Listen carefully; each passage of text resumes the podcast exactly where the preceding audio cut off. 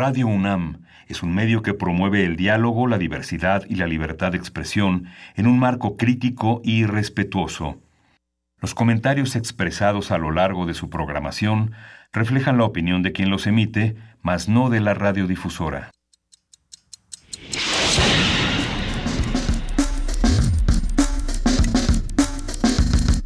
Primer movimiento. El mundo desde la universidad.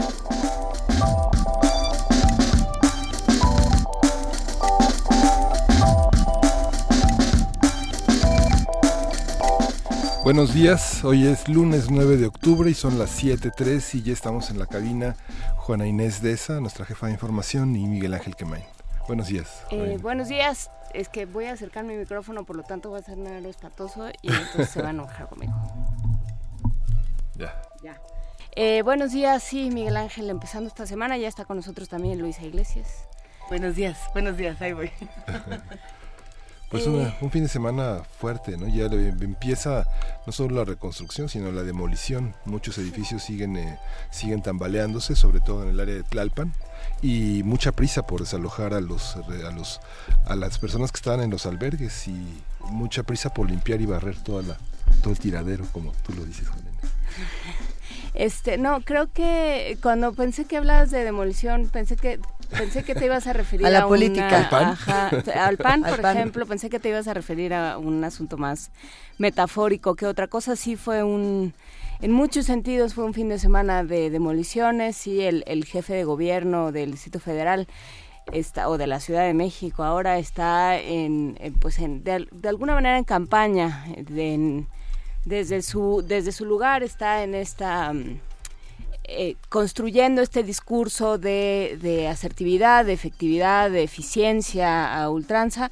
Y bueno, pues eh, creo que como lo contábamos aquí con Francisco Rodríguez y lo hemos hablado tantas veces, no va a ser así de sencillo. Hay mucha gente que al desalojar los albergues se queda, eh, se queda en la calle, Sí. porque hay, hay asuntos burocráticos que no se han resuelto y hay lugares a los que no se puede regresar. Entonces, bueno, pues cómo se va a resolver eso. También está, eh, como decíamos Luisa, el, eh, la construcción metafórica de la demolición. ¿Qué pasa con el PAN? ¿Qué pasa cuando Margarita Zavala se sale, decide renunciar al PAN, eh, un partido al que ha pertenecido, que perteneció su familia, que pertenece ella y, y cuent- contó toda esta historia de cuando iban por los votos y cuando iban a cuidar las casillas y de cuando iban a repartir papelitos y tal. Qué separación tan fuerte, no solamente para el PAN, sino para todos los que están alrededor o que estén interesados en temas políticos. Sí, está.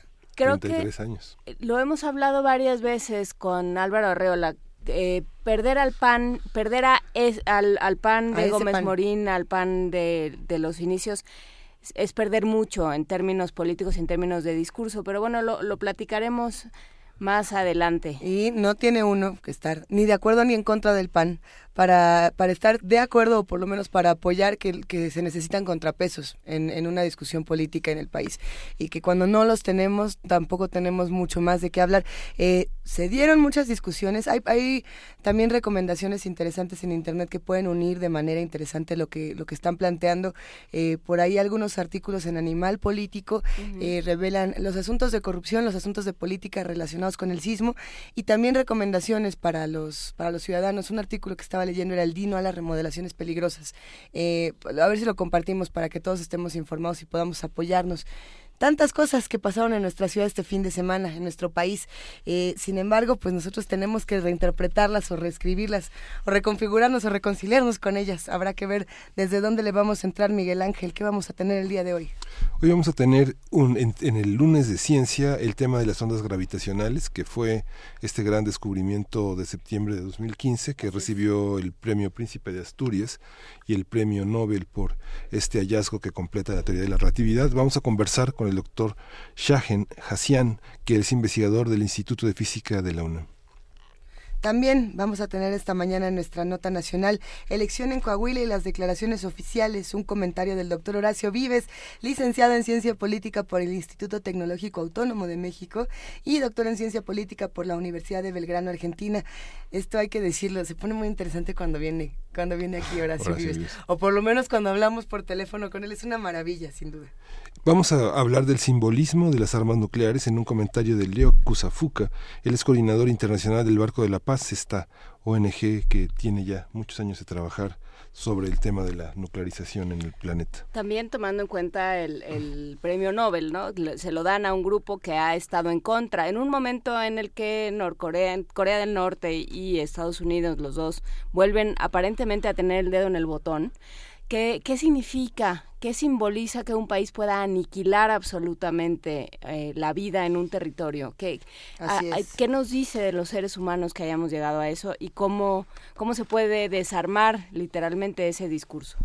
En la poesía necesaria, Miguel Ángel Quemain esta mañana tiene un poema. ¿Ya estás listo, Miguel Ángel? Todavía casi. Todavía casi. Sí, ese, ¿eh? fue muy elocuente. Si no estoy equivocada, por ahí teníamos un poema muy bonito de las ondas gravitacionales. A ver ¿Ah, si lo encontramos, que estaría bien para sincronizar con la, con la primera parte del programa. Pero bueno, habrá mucho más todavía. Sí, la mesa del día está. ¿Quién le otorga la condición del país a un territorio, a un territorio como... ¿Qué hace país a un país? ¿Qué hace país a un país? Vamos a conversar sobre ese tema con la doctora Marta Ochman, profesora de la Escuela de Gobierno y Transformación Pública del Instituto Tecnológico de Monterrey. Y para cerrar este programa esta mañana vamos a hablar del vigésimo quinto curso anual de gastroenterología en el Centro Médico Nacional Siglo XXI. Vamos a platicar con la doctora Margarita de Esa, miembro del Comité Científico de la Fundación Mexicana para la Salud Hepática. Y si usted todavía no ha escuchado a la doctora Margarita de Esa en este programa, eh, no se lo puede perder, porque no solamente nos divertimos, sino que también aprendemos de nuestro organismo y del de los demás. Eh, los invitamos a que se queden con nosotros de 7 a 10 de la mañana. Estamos en el 860 de AM, en el 96.1 de FM, en www.radio.unam.mx y a partir de las 8 de la mañana recuerden que también estamos en el canal 120 o, o en el 20.1, que es igual que el 20, o bueno, si le ponen al 20 se va saltando al 20.1, o a través de tv.unam.mx. Los saludamos desde Radio y TV UNAM y tendremos muchísimo que discutir, así que si les parece arrancamos con la curaduría. Arrancamos.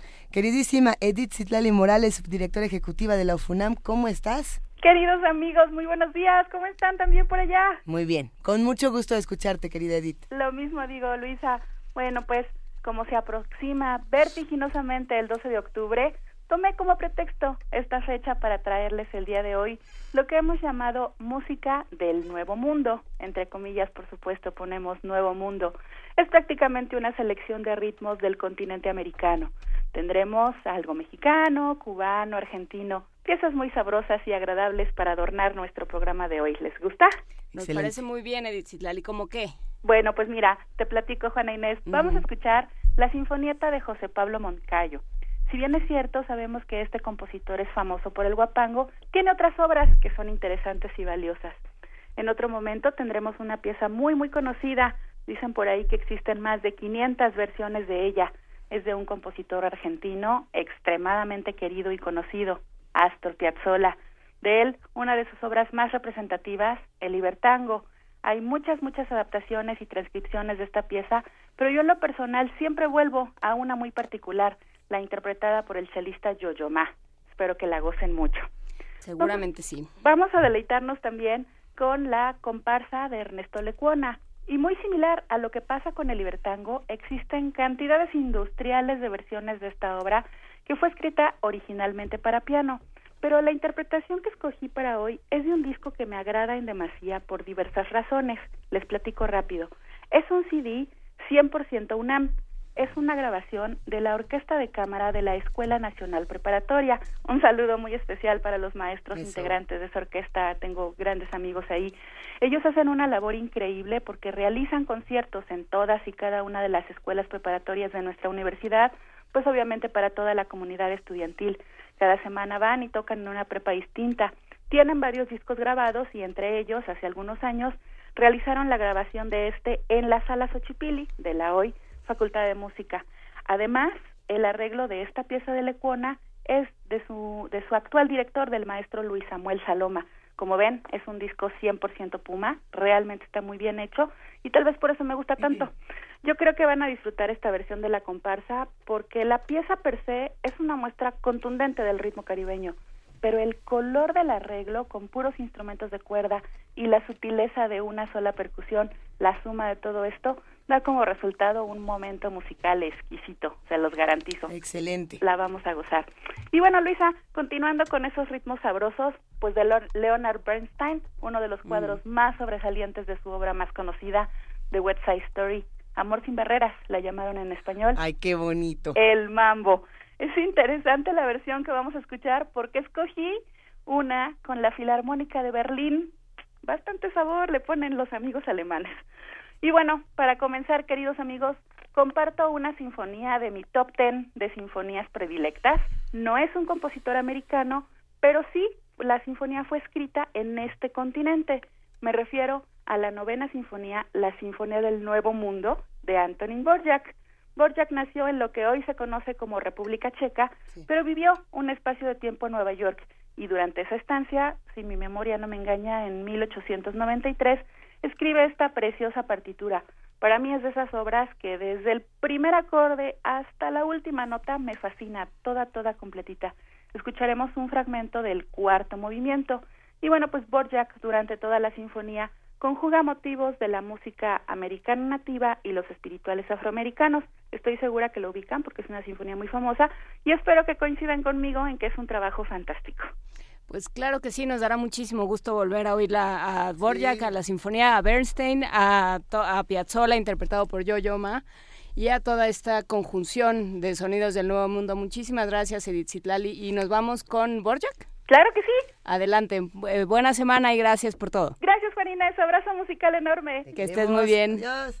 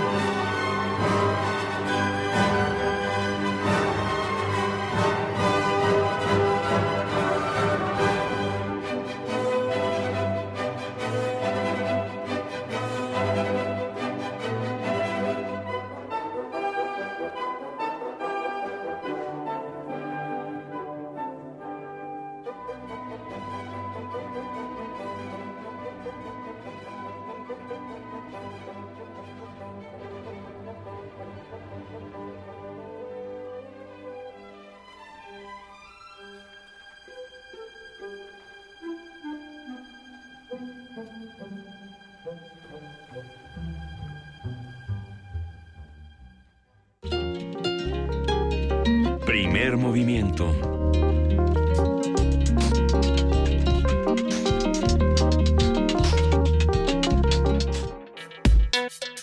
Lunes de Ciencia. Las ondas gravitacionales son perturbaciones en el espacio-tiempo, ondulaciones que viajan a la velocidad de la luz y que son producidas por fenómenos muy violentos del universo, por ejemplo, la fusión de los agujeros negros. Albert Einstein predijo su existencia, pero afirmaba que nunca podría ser probada empíricamente por la ciencia. Este año, Rainer Weiss, Barry C. Barish y Kip S. Thorne lo lograron. Los científicos fueron galardonados la semana pasada con el Premio Nobel de Física 2017 al conseguir detectar por primera vez las ondas gravitacionales en el laboratorio estadounidense LIGO, Laser Interferometer Gravitational Wave Observatory, con lo que demostraron la única parte que faltaba de la teoría de la relatividad de Einstein. En los últimos años, lograr este descubrimiento científico involucró, por supuesto, el trabajo de más de mil investigadores de 20 distintos países. Hoy vamos a conversar sobre este premio Nobel, lo que significa, lo que se premió, lo que demuestra esta relación entre la teoría y la demostración. Y para ello está Shahen Hassian, investigador del Instituto de Física de la UNAM. Buenos días, doctor Buenos Días. A ver, ¿qué sabemos, doctor, de esta, eh, de estas ondas? ¿Cómo, eh, cómo cambian y qué y cómo se demuestra eh, que, que existen estas ondas gravitacionales? Bueno, las ondas gravitacionales son como las electromagnéticas, la luz, las ondas de radio, etcétera. La diferencia es que son extremadamente débiles. Entonces nosotros podemos producir ondas de radio haciendo mover electrones en un circuito, pero para producir ondas gravitacionales se necesitan masas como estrellas. Eh, las que detectaron parece que corresponden al choque de hoyos negros gigantescos, o sea, hoyos negros que serían eh, algo así como los cadáveres de estrellas, cuando una estrella deja de brillar, se empieza a contraer y se vuelve un hoyo negro. Entonces parece que son unos hoyos negros de 20 o 30 veces la masa de nuestro Sol que chocaron y produjeron estas ondas que se acaban de detectar. Ok, pero ¿qué pasa con ellas? Por ejemplo, recordamos hace unos meses eh, el sonido de las ondas gravitacionales, que era algo que le dio la vuelta al mundo y de pronto nos dijeron, bueno, pero es que ese no era realmente el sonido, bueno, pero sí, eh, ¿de qué manera podemos identificarlas y qué importancia, qué relevancia tienen para la ciencia en nuestros días? Bueno, en principio lo que producen esas ondas es una ligera vibración en algún medio que sería el equivalente de una antena Ahora, esta vibración es extremadamente débil y por eso ha sido toda una hazaña tecnológica poder detectar algo tan tenue. Ahora, ¿para qué sirve? Pues sirve para ver un poquito más el universo. O sea, con esto hemos abierto una nueva ventana, aunque es pequeña, sobre el universo, podemos ver más cosas. Este, en particular, pues ahora sabemos que hay bastantes hoyos negros gigantescos en las galaxias y, algunas veces llegan a chocar. En fin, tiene interés astronómico esto, además de que, bueno, la teoría lo las predecía desde hace un siglo. ¿De qué herramientas? Eh, creo que eso es eh, la parte más, por lo menos la más publicitada de este descubrimiento, que viene a confirmar algo que Einstein había, eh, había predicho o había intuido o había demostrado, em, digamos, teóricamente, hace muchos años. ¿Cómo lo hizo Einstein? Sin, ¿Cómo lo sabía él o cómo lo intuía? Ah, bueno, eso fue cuando él presentó su teoría de la relatividad general que es una teoría de la gravitación que explica la gravitación como una especie de curvatura del espacio. Pues bien, él ah, viendo sus ecuaciones vio que ah, predecían la existencia de ondas, de ondas de la misma forma como las ecuaciones de la electricidad y el magnetismo predicen ondas, pues también sus ecuaciones las predecían pero claro, se dio cuenta de que eran extremadamente débiles y durante pues medio siglo la gente pensaba que sería imposible detectarlas, que, que sería solo una curiosidad matemática de la teoría de la relatividad general. Y ahora que, las encuentran y ahora que esto se vuelve tan relevante para la comunidad científica, ¿es una sorpresa este premio? ¿Se esperaba a lo mejor eh, que hubiera otros hallazgos que, fueran más pertinentes o no? ¿O este realmente cambia la historia? Bueno, a principios del año pasado anunciaron que ya habían detectado por fin, por primera vez, una onda gravitacional.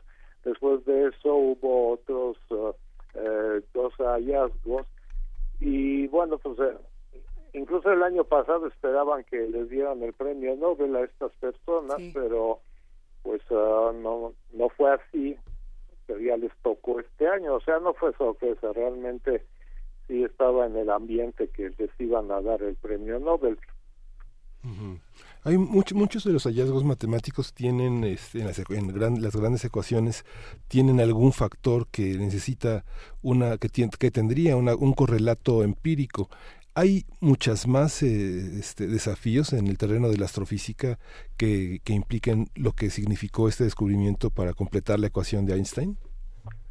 Bueno, sí, en este momento pues hay un, desafío que es entender bien cómo evoluciona el universo. La teoría del Big Bang funciona bastante bien, pero a costa de inventar uh, fuerzas y energías que uno no sabe de dónde vienen.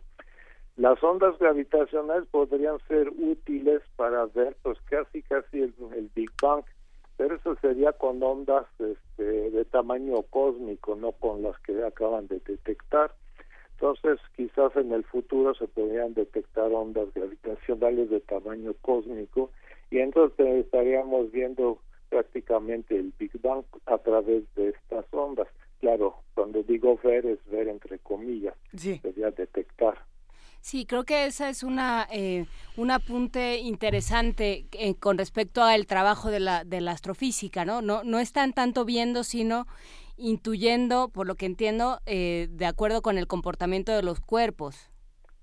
sí, bueno, la astrofísica, pues, depende de lo que podemos ver o la ver es con luz. Hasta ahora la luz era prácticamente el único medio que nos permitía ver el universo, pero ahora tenemos otro medio que nos permite ver un poquito más del universo, que son las ondas gravitacionales. El problema es que son muy, muy difíciles de detectar, pero bueno, de todos modos, pues van a satisfacer la curiosidad de los astrofísicos. Claro, hay, hay muchas cosas que nos llaman la atención de este tema. Eh, digamos que saber de ondas gravitacionales o tener el conocimiento o el vestigio de ellas no quiere decir que lo sepamos todo y, y además nos presta, o se presta para futuras investigaciones. Esto de los hoyos negros o de los agujeros negros supermasivos, eh, de entrada, desde el nombre queremos saber exactamente a qué se refiere, qué le pasa a, las, a los objetos que se encuentren cerca de estos agujeros, cuál es el futuro de estas investigaciones. Por ahí decíamos que eh, los agujeros negros se conectaban directamente con el hallazgo del planeta 9. Eh, ¿Qué pasa por este otro lado de la investigación? No, no, a ver, vamos a ver. Vámonos por partes. sí, este, los ¿qué es un hoyo negro? Es una estrella supermasiva que está brillando, pero bueno, está brillando a costa de su combustible nuclear en, en su núcleo.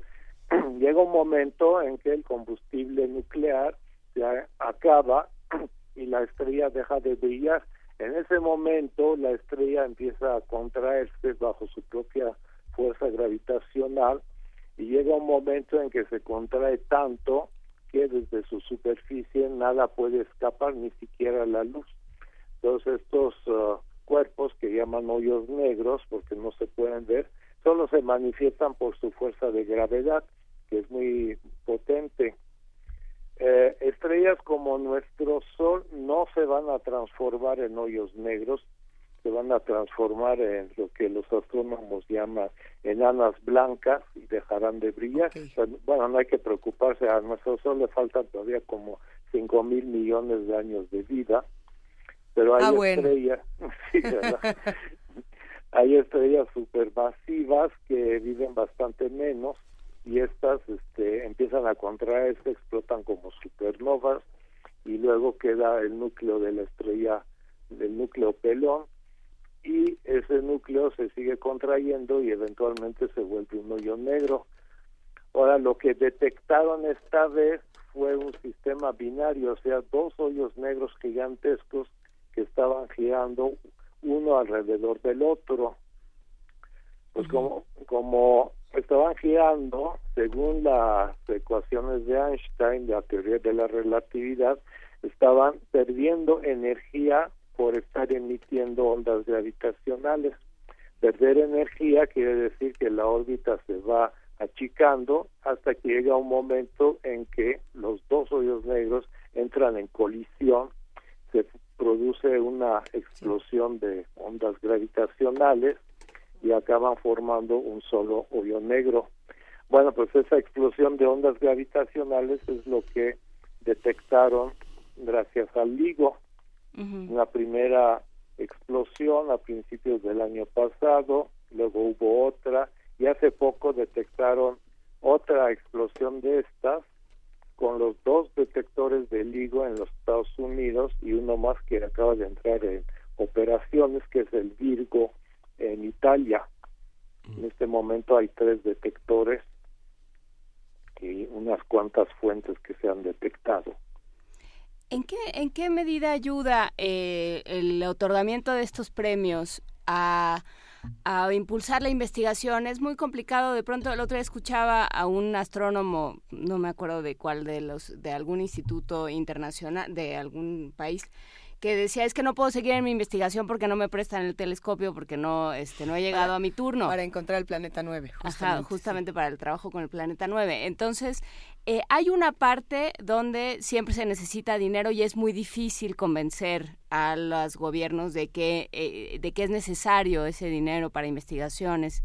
Para investigaciones a millones de años luz que es muy mucho más complicado eh, traducir en, en, ganancias políticas cómo se convierte cómo ayudan y cómo visibilizan premios como este la investigación bueno este este premio fue para la construcción de unos detectores que costaron creo que algo así como mil millones de dólares.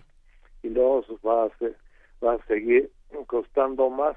Para mí lo, lo impresionante de este descubrimiento no es tanto las ondas gravitacionales, sino el instrumento que lograron desarrollar. O sea, fue toda una hazaña de la tecnología construir un, un aparato, un detector que mide tres kilómetros de largo, que implica utilizar un tubo de tres kilómetros y más de un metro de diámetro al alto vacío, mandar rayos de láser eh, en, por ese tubo, poner unos espejos que vibran, que detectan una vibración infinitesimal, para mí fue lo impresionante no es tanto el descubrimiento de las ondas gravitacionales que ya se sabía que estaban ahí, sino cómo lograron detectarlo, eso sí.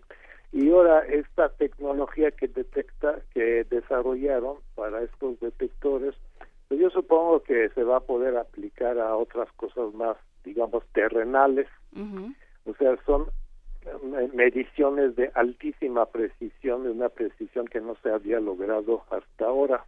Entonces, bueno, pues probablemente estas técnicas pues se apliquen a, a cosas terrenales, como decía. Sí, eh, exactamente ¿quién hace, qué, quién hace este y, qué es lo que lleva a construir este aparato? O sea, porque claro, la idea es, ahí están, pero nunca los vamos a poder ver porque nunca vamos a tener la tecnología. ¿En qué momento se dice vamos a lograr esta tecnología? ¿Cómo, cómo es este proceso? Bueno, en los años 60 fue cuando a algunos físicos uh, experimentales se les ocurrió que se podían detectar estas ondas. En ese momento lo que desarrollaron fueron eh, eh cilindros muy masivos, cilindros de varias toneladas, que se supone deberían de vibrar al paso de una onda ah, gravitacional y esa vibración podría detectarse. Estos cilindros empezaron a desarrollarse, se construyeron varios, hasta principios de este siglo todavía había laboratorios eh, funcionando, pero desgraciadamente no detectaron nada. Eso es en los años 90 cuando otros físicos decidieron buscar una una técnica totalmente distinta para detectar estas ondas gravitacionales, que es por medio de interferómetros. Un interferómetro básicamente es un aparato que, que lanza luz, por ejemplo, onda, una, un rayo láser, que se divide en dos direcciones perpendiculares, rebotan en dos espejos, regresan a su lugar de origen y estas dos ondas, estos dos rayos interfieren entre sí y eso es lo que se puede detectar. Bueno, pues eh, empezaron a probar esta técnica, al principio pues no funcionaba porque estas estas ah, ondas son extremadamente débiles, como ya dije, pero finalmente ya lograron llegar al grado de sensibilidad del aparato que fue posible captar estas ondas por primera vez pues hace uh, poco uh, como casi dos años apenas los cuerpos opacos son atravesados, los cuerpos sólidos son atravesados por estas ondas que si bien también son electromagnéticas, funcionan al modo de un ultrasonido. ¿Qué significa en la imaginación del astrofísico escuchar en vez de ver? ¿Qué se escucha? ¿Cuál es la...? Eh, bueno, es una analogía nada más, en realidad no, se escucha. Lo que se está viendo es este, las vibraciones producidas por estas ondas que nos están llegando. Vibraciones extremadamente débiles, como quiero recalcar siempre. Entonces, eh, lo que había que hacer era calibrar, eh, digamos, el aparato para que fuera extremadamente sensible a decir, hay algo ahí que está interfiriendo, hay algo que está impidiendo que la, el, el as o, o, lo que sea que se esté desplazando se desplace como debe de ser? Eh, sí, justamente, o sea, la onda gravitacional en principio produce una vibración que es este, la, la milésima parte de un átomo. Ahora es, es imposible detectar directamente algo así. Lo que sí se puede detectar es el movimiento eh, coordinado de los de un, de un par de espejos gigantes que están en las puntas del interferómetro. De todos modos es una vibración pequeñísima y claro, uno tiene que separarlo de otro, del ruido de fondo, ¿no? Por ejemplo, si, si pasa un camión ahí cerca va a haber una cierta vibración, pero se sabe a qué corresponde ese tipo de vibraciones.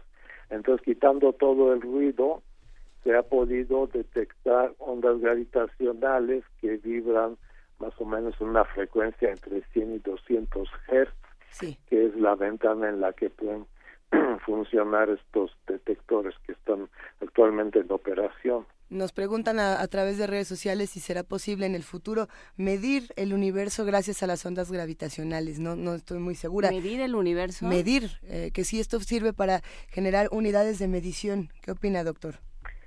Bueno, entonces, ¿qué quieren decir por medir? Pero sí observar el universo, sí observar varios fenómenos que no emiten luz, pero sí ondas gravitacionales. Pero sí quiero señalar que puede haber ondas gravitacionales de muy distintas longitudes de onda.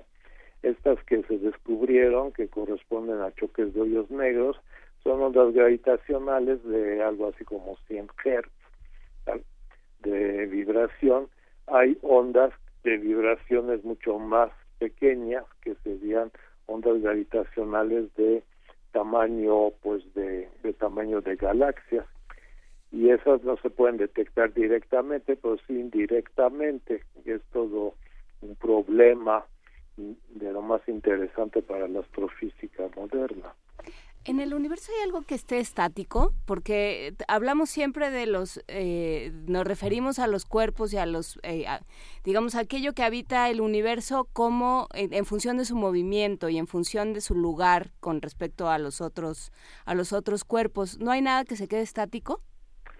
Bueno, sabemos que el universo está en expansión, o sea que las galaxias lejanas se están alejando unas de otras, pues eh, en una proporción a, a su a su distancia.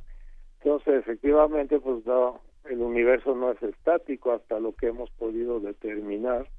Ahora sabemos que está en plena expansión.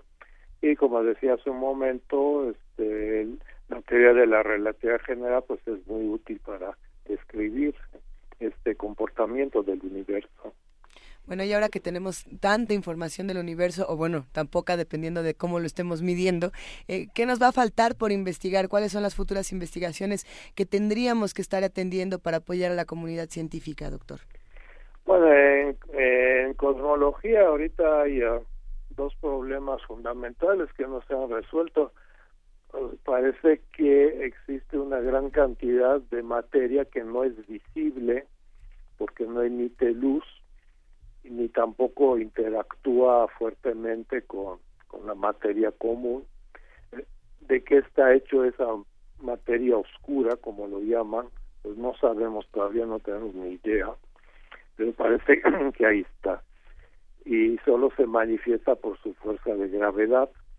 Y luego también eh, el hecho de que el universo se está expandiendo, pero es una velocidad de expansión que se está acelerando. ¿Qué produce esa aceleración? Tampoco tenemos la menor idea. Entonces, estos son cosas que quizás en el futuro se podrían aclarar. Pues lo seguiremos platicando, si nos lo permite, doctor Shahen Hassian. Eh, cómo no. de investigador del Instituto de Física de la UNAM, eh, este, este este universo que nunca se detiene. Es, es, curioso pensar, sí, pues sí, vivimos rodeados por el movimiento y no lo podemos entender de otra manera, ¿no? Así no, o sea, sigue funcionando la teoría de la relatividad. Sí, sigue funcionando muy bien, hasta demasiado bien. sí, hasta demasiado bien. alguna falla para tener más chamba, pero hasta ahora funciona muy bien. Pues para despedirnos, cuéntanos un poco, doctor, por favor, de qué hacemos para acercarnos al Instituto de Física de la UNAM y en qué andan o si quiere que nos acerquemos, porque a lo mejor no quiere que se acerque nadie, porque nomás damos lata. Sí, sí, como no, son bienvenidos. Ahí damos este, pláticas de divulgación para el público en general, de vez en cuando. En la UNAM se dan pláticas de divulgación, hay programas, con mucho gusto pues eh, queda hecha la invitación a revisar un poco más de estos trabajos, a, preguntarnos también eh, qué es lo que sigue en este universo que se mueve todo el tiempo y que se nos está yendo. Muchísimas gracias, doctor Shahen Hassian del Instituto de Física de la UNAM por esta conversación. No hay de qué. Un abrazo, hasta luego. Hasta luego, gracias. Vamos a irnos con música, vamos a escuchar la Sinfonieta de José Pablo Moncayo, quien vivió de 1912 a 1958, una vida breve pero que marcó el nacionalismo musical mexicano con esta Sinfonieta que terminó en julio del 45 y cuya primera interpretación estuvo a cargo de la Orquesta Sinfónica de México bajo la batuta del mismo aquí en la curaduría de Edith Hitler y Morales.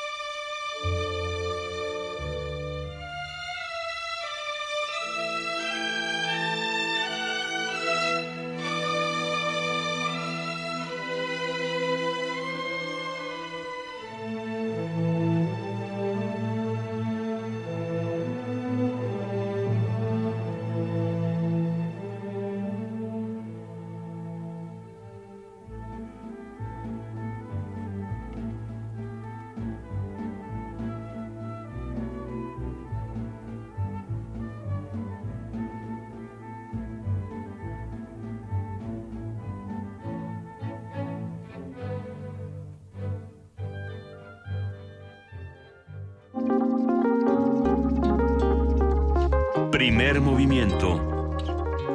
Hacemos comunidad.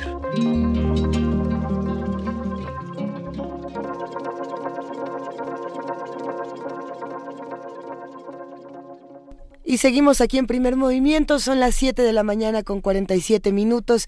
Eh, nuestras redes sociales, como ustedes bien saben, son arroba PMovimiento, diagonal, primer movimiento UNAM y el teléfono 55 36 43 39. Pero hablando de ciencia, vamos a eh, mover un poquito el volante, tantito nada más, hacia la ciencia ficción. Y es que eh, este fin de semana, bueno, la semana pasada, en nuestro país se estrenó Blade Runner 2049. Y, vaya, qué sorpresa nos dio a los que somos admiradores o no de este género y a los que somos admiradores del trabajo de, de Philip K. Por supuesto, de esta obra Sueñan los androides con ovejas eléctricas, o directamente con el, el, trabajo de Ridley Scott, con la, con la primera versión de Blade Runner que pienso yo es la mejor película de ciencia ficción a vida y por haber y de muchas otras películas, pero bueno, ya, ya será 2019 es el escenario de Blade Runner que ya 2049. Este, no, 2019. Ah, la primera. la primera. Ya, ya, ya, ya, ya. Ya, habrán pasado las elecciones en México, ya ya, ya, tendríamos Eso es lo que va a pasar. un nuevo presidente y un, y un panorama ensombrecido en el planeta. Pues algo así, algo así ocurre con Blade Runner, la original, digamos, o la primera versión en la que vemos una, una ciudad, en realidad vemos un, una suerte de mundo en el que todo es vertiginoso y todo es muy amontonado y vemos a todas estas comunidades que conviven. Eh, no, no, sé si, si recuerdas, Miguel Ángel, que había eh, todo este barrio chino que no ten, que tenía como de como un montón de olores eh, muchísimos colores texturas, texturas tercera dimensión etcétera. En esta pasa todo lo contrario y no y de verdad que no les voy a quemar nada de la película. Eh, vemos al contrario de la versión digamos inicial de, de Ridley Scott un universo vacío y ni siquiera es solitario es es postapocalíptico, abandonado, desolador. Eh, claro que tenemos efectos especiales que desde mi punto de vista no, no, no, no, se habían utilizado antes y con una fotografía ejemplar. Por supuesto que tiene algunos problemas estructurales, que es lo que se discute en redes sociales, si el guion es bueno o es malo, pero eso pasa en todas las segundas partes. siempre que tenemos una reinterpretación con tantos años de distancia, con un director distinto al, al original, porque aquí eh, Ridley Scott produce, y Ridley Scott presenta, pero es el trabajo de muchos otros. Hay distintos guionistas, el director, eh, lo, estábamos diciendo, es Daniel Villeneuve. Daniel Villeneuve. el actor ya, bueno, sí sale eh, Harrison Ford, pero el actor principal aquí no es él, es por supuesto Ryan Gosling, que hace un un increíble personaje. No podremos contarles mucho más. Solo la recomendación de que la vayan a ver y de que si ya la vieron, nos escriban y nos digan qué les parece. A qué otras obras les remite. Por ejemplo, uno puede encontrar referencias a muchas nuevas películas de ciencia ficción. Eh, por ahí eh, se discutía si, si, tiene, si hace referencia con Her, esta película del hombre que se enamora de una inteligencia artificial, que creo que, si no me equivoco, se ganó el Oscar, ¿verdad? En algo. En algo se lo ganó. ¿Cuál? ¿Quién? Sí, la de, la de Her, e, este, este ser que tiene un vínculo con, eh, con un aparato que resulta ser Scarlett Johansson. Que resulta ser Scarlett Johansson, pero él no lo sabe, ¿no? eh, no, yo creo que es interesante cómo cada generación imagina el futuro, ¿no? Imagina además un futuro distópico, un futuro donde donde todo se echó a perder. Es, es eh, contrastante también, Miguel Ángel, apuntas que el primer Blade Runner es de 2019. Eh, 2019 está a la vuelta de la esquina y tenemos un vínculo, pero tenemos un vínculo con las máquinas que no soñaba ni ni eh, Spielberg con Star Wars, ni George, ni George Lucas con Star Wars, ni este ni muchos otros, pero Blade Runner sí lo planteaba. El vínculo tan cercano con las máquinas, pues tan digo, si eh, hasta nos enamorábamos de ellas. ¿O no? Bueno, pero no, o te, refieres al, al, dispositivo, por así decirlo, a tener en la mano el dispositivo. Porque Blade Runner, por ejemplo, la tecnología que manejaba el, el, el experimento de Turing, o cómo, se llamaba esta, a, ver si ahora alguien nos lo recuerda, que les ponían a los replicantes en ah. el ojo esta máquina para determinar si eran replicantes o humanos. Y era un ejercicio que se tenían que estar haciendo sistemáticamente los humanos para comprobar su, su humanidad. ¿No? Esa era como una de las principales. Y esa, y esa perspectiva conceptual de Kadaik, que esa, esa, esa mezcla entre este mundo que nos divide y concilia entre lo aristotélico y lo platónico, donde hay unos recuerdos implantados, pero al mismo tiempo la capacidad de generar una experiencia. Esa, ¿Se las parte, quemo? No, digo, no sé, yo no sé, yo no sé qué tantos recuerdos en realidad nos pertenecen y qué tantos recuerdos nos los han implantado y qué tantos nos Sí. los, los hemos creado. Es que ahí tendríamos que hablar de todas las versiones originales, por así decirlo, de las iniciales de Blade Runner, porque teníamos la que se puso en el cine, el corte del director, que era la de. Ridley Scott, la que tenía una narración en off y había otra, si no me equivoco, que tenía escenas que, se- que no utilizó Stanley Kubrick para El Resplandor, que es cuando ellos van huyendo, cuando Deckard y Rachel, que son... eh, spoiler, eh, o ahí se los voy a quemar, los replicantes de la primera, eh, van huyendo en esta carretera y son escenas del resplandor. Pero en, en este asunto lo que la película planteaba la inicial era si somos el sueño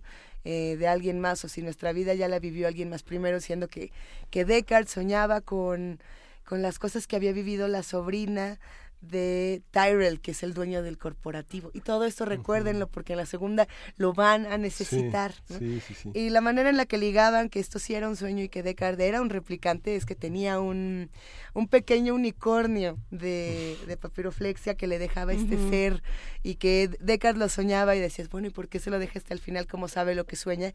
Pues porque no es su sueño, porque todos somos el sueño de alguien más. Y decía el otro, qué mal que ella no viva, es decir, Rachel, pero pues al final, ¿quién? ¿Y qué les cuento? Que al final, pues sí hay quienes viven más de lo que tendrían que vivir y eso es el planteamiento de Blade Runner 2049, que, que sí hay replicantes que pueden replicar y que pueden existir mucho más allá de lo que la tecnología les dicta. Deberíamos buscar a. Pepe Gordon para hablar de, de Blade Runner. Por supuesto que sí. de Y Blade Runner y cómo se vincula con la ciencia, porque necesariamente, pues acabamos de hablar de ciencia, acabamos de hablar de estos, eh, de estos descubrimientos que suceden a millones de años luz, pero que nos dicen algo sobre lo que nos pasa eh, en el en viaducto y periférico, pues todo, todo tiene, todo está junto, así es que, pues a ver si, a ver si lo platicamos con más, con más con más espacio, sí. Le mandamos un gran abrazo de pasada a Pepe Gordon, que nos escucha con, con regularidad. Quédense con nosotros. Si ya vieron Blade Runner, escríbanos. Si no la han visto, escríbanos también, llámenos. Sigamos haciendo comunidad y los invitamos a que se queden con nosotros, porque después de esta pausa entramos a TV UNAM en el canal 120, en el 20.1, en www.tv.unam.mx. Y si no les gusta prender la tele, y si no están prendiendo el radio, también nos pueden ver en diagonal TV UNAM en Facebook Live para los que, como dice Juan Inés, en estos mundos de alta tecnología, viven pegados a su teléfono. Lo traen aquí en el cachete todo el día. Y tenemos una mini producción de la Biblioteca Digital de la Medicina Tradicional Mexicana y nuestro equipo de producción nos la ofrece con mucha intensidad. Herbolaria.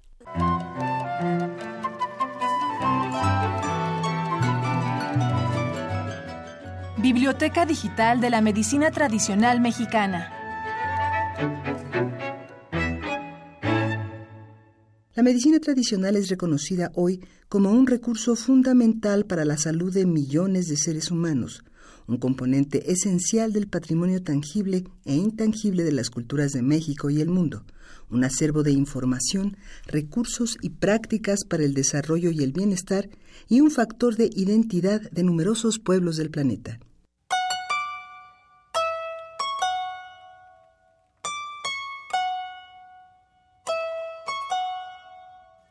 El doctor Roberto Campos Navarro, profesor de la Cátedra de Historia y Filosofía en la Facultad de Medicina de la UNAM, imparte una clase única donde involucra una gran variedad de hierbas medicinales, el pan puerco y los espíritus de untar y de tomar para dar una muestra de la terapéutica cultural de nuestro país. Participan además los padres de sus estudiantes, quienes son parte fundamental de esta sesión particular.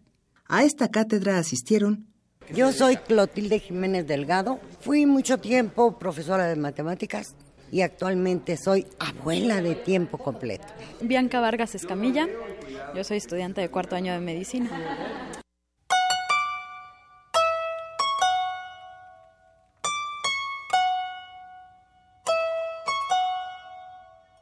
Bueno, normalmente eh, antes las abuelas, la mamá le platicaba a uno, no tenían tanto miedo supongo, de decir este árbol es tal cosa, mira, esta hierba es esto, y sobre todo, en cuanto las personas estaban enfermas, no, no, lo vas a llevar con el médico, ¿quién sabe qué le van a meter? En ese tiempo, eso decían, mira, mejor ponle una cataplasma, con pan puerco, con pomada de la campana, que ya no hay, con eucalipto, ponle jitomate en las plantas de los pies, atrás en las corvas y en la garganta, dale gárgaras de vinagre, canela, etcétera. Entonces todo eso se vino dando. En lo particular me gustan mucho las plantas me gusta observar esa belleza que existe en ellas y su perfección y he tratado durante todo el tiempo de transmitirlo, lo mismo a mi hija que a mi nieta. Pues yo sí me he quitado el dolor de estómago con un té de manzanilla, de hierbabuena, de anís de estrella, de X, en mil cosas. Me he quitado el dolor de garganta con naranja caliente envuelta en un trapito y asada, y tomate, gárgaras de vinagre, toques de tomate verde con bicarbonato. Entonces yo creo que eso es muy importante y en lo particular yo insisto mucho, por ejemplo, con ella, con mi nieta, que ella tiene muchas cosas alternativas que no nada más cree que sirven, sino que han sido usadas en ella han sido usadas en mis hijos, han sido usadas conmigo, con mi, mamá. Entonces yo creo que es una tradición que en lo particular no se debía perder.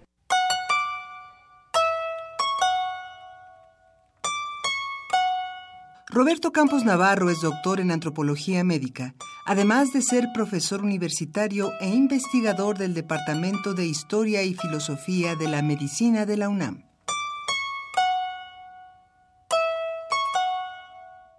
Alpiste. Phalaris canariensis Eligraminae. Biblioteca Digital de la Medicina Tradicional Mexicana. Alpiste.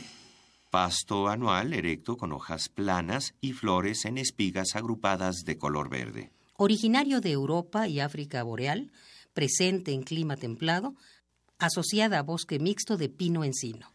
Se usa para tratar la presión alta en el Distrito Federal, entre otras muchas formas como sigue.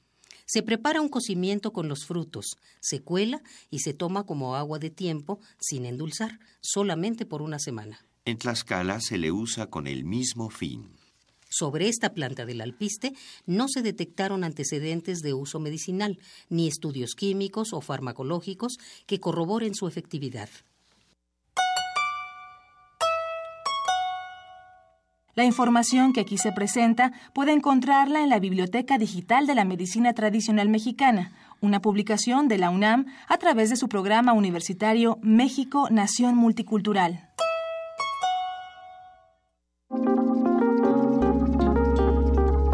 Primer movimiento. Hacemos comunidad.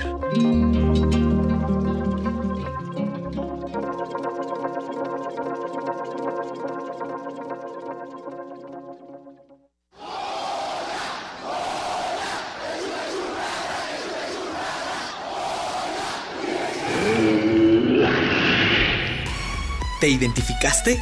Identifícate con Fundación UNAM y ayuda a becar a miles de alumnos universitarios. Súmate 5340-0904 o en www.funam.mx. Contigo hacemos posible lo imposible. Toma tu mochila de viaje y tu radio. Aquí está tu boleto a la expedición por la música del mundo. Mundofonías un recorrido por los ritmos de todo el planeta con la guía de Juan Antonio Vázquez y Araceli Tzigane. Sábado 6 de la tarde por el 96.1 de FM. Radio UNAM, Experiencia Sonora. Cuando cumplí 18, mis amigos me decían que podría hacer de todo y entrar a cualquier lugar. Para algunos eso es importante. Para mí hay otras cosas que lo son mucho más como poder votar en las próximas elecciones y decidir quiénes me ofrecen mejores propuestas para resolver los problemas de mi comunidad. A mí, mi país me importa y por eso saqué mi credencial para votar. Si también cumples 18, hazlo cuanto antes y sé parte activa de México. Instituto Nacional Electoral, INE. El Museo Nacional de Arte exhibe la muestra Gliptoteca, de la piedra al barro, escultura mexicana, siglos XIX y XX, que reúne más de 70 esculturas en yeso, mármol, bronce, terracota, barro, piedra y madera, además de trabajos sobre papel sobre la escultura, como dibujos, litografías y grabados. La exposición Gliptoteca, de la piedra al barro, escultura mexicana, siglos XIX y XX, se puede visitar en el Museo Nacional de Arte, calle Tacuba número 8, en el centro histórico de la Ciudad de México. La anatomía de una enfermedad envuelta en misterio necesita estudiarse órgano por órgano. El camino del cangrejo, un desglose de todas las formas en las que el cáncer puede afectar al cuerpo humano. Escúchalo todos los lunes a las 16 horas. Retransmisión domingos 19 horas por el 96.1 de FM. Radio UNAM, Experiencia Sonora. Búscanos en redes sociales, en Facebook como Primer Movimiento UNAM y en Twitter como P Movimiento o escríbenos un correo a primermovimientounam@gmail.com. Hagamos comunidad.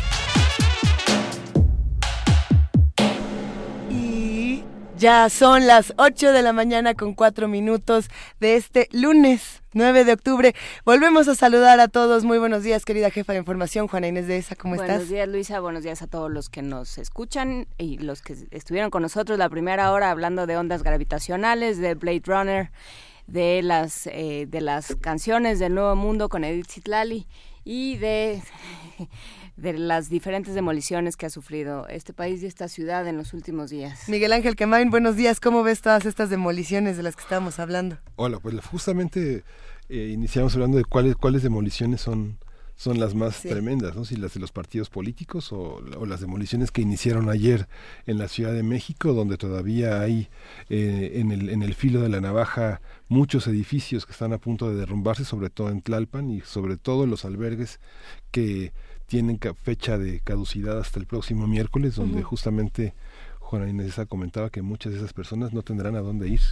Muchos tienen familiares, muchas personas tienen una red de, de, amigos, pero muchas no. Y muchas en situaciones muy, muy graves, de gran precariedad económica, desempleo, enfermedad, vejez, este, muchas condiciones en contra de su vida. ¿Qué hacemos con eso? Pues eh, justamente pensaba en, estas plataformas que se han echado a andar eh, para, para que cada quien ofrezca, pida ayuda y ofrezca la ayuda que pueda dar.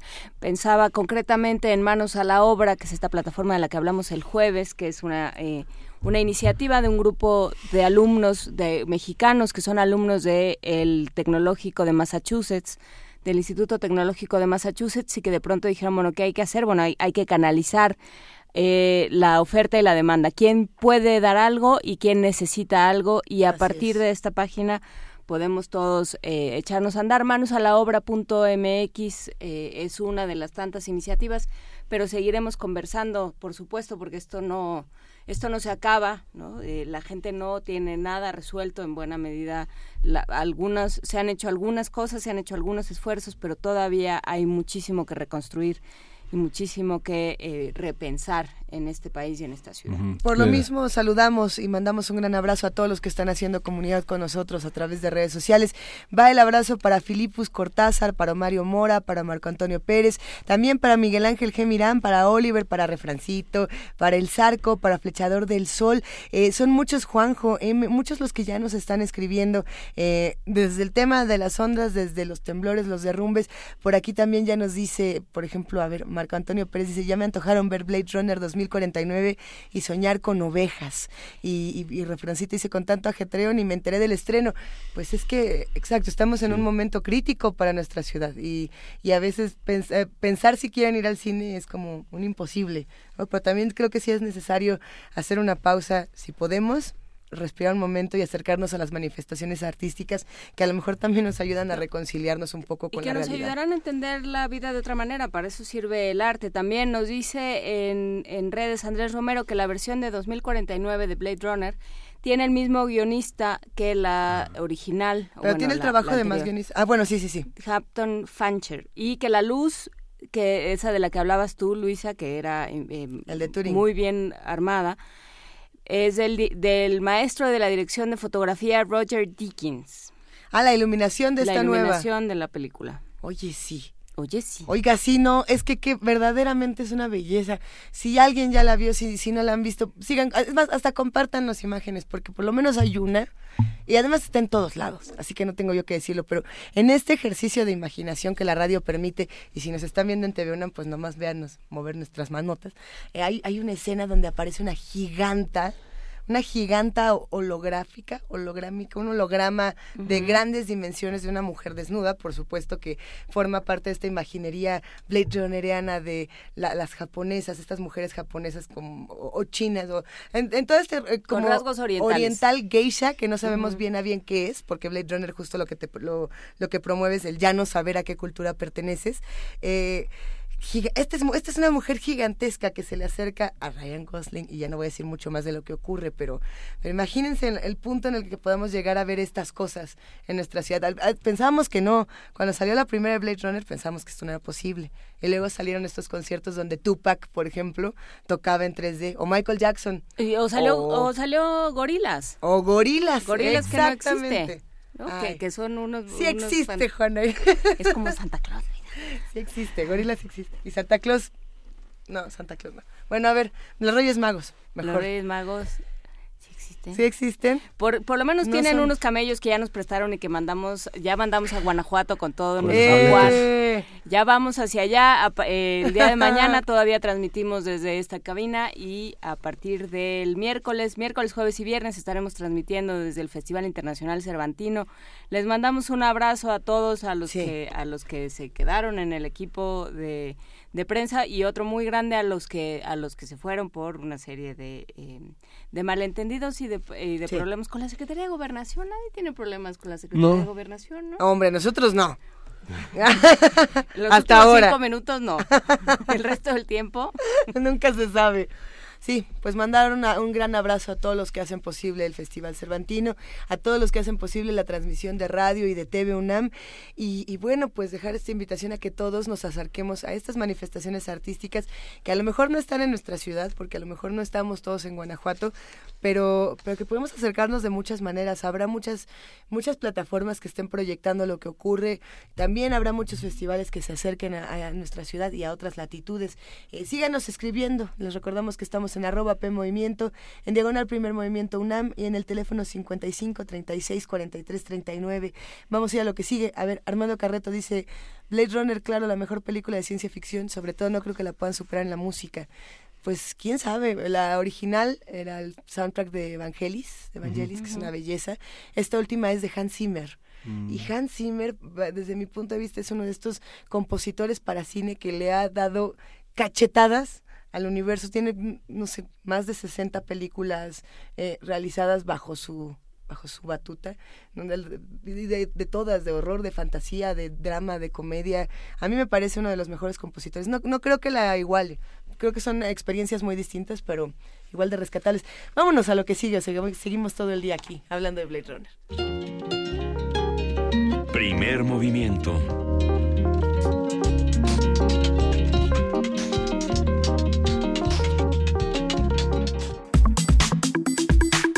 Nacional.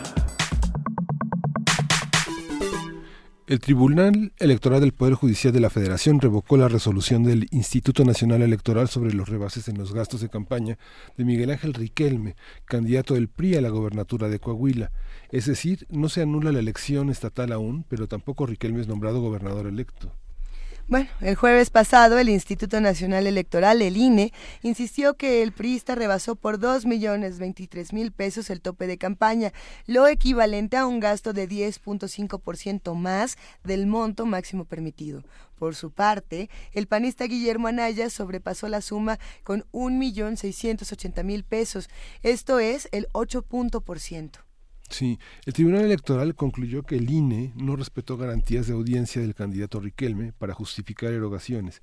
Incluso refiere que le sumó indebidamente varios gastos. A partir de las resoluciones oficiales con respecto al proceso electoral en Coahuila, hablaremos sobre los problemas que se plantean y lo que se puede esperar para el 2018. Ya está en la línea el doctor Horacio Vives. Él es licenciado en Ciencia Política por el Instituto Tecnológico Autónomo de México, doctor en Ciencia Política por la Universidad Belgrano Argentina y familia de este espacio.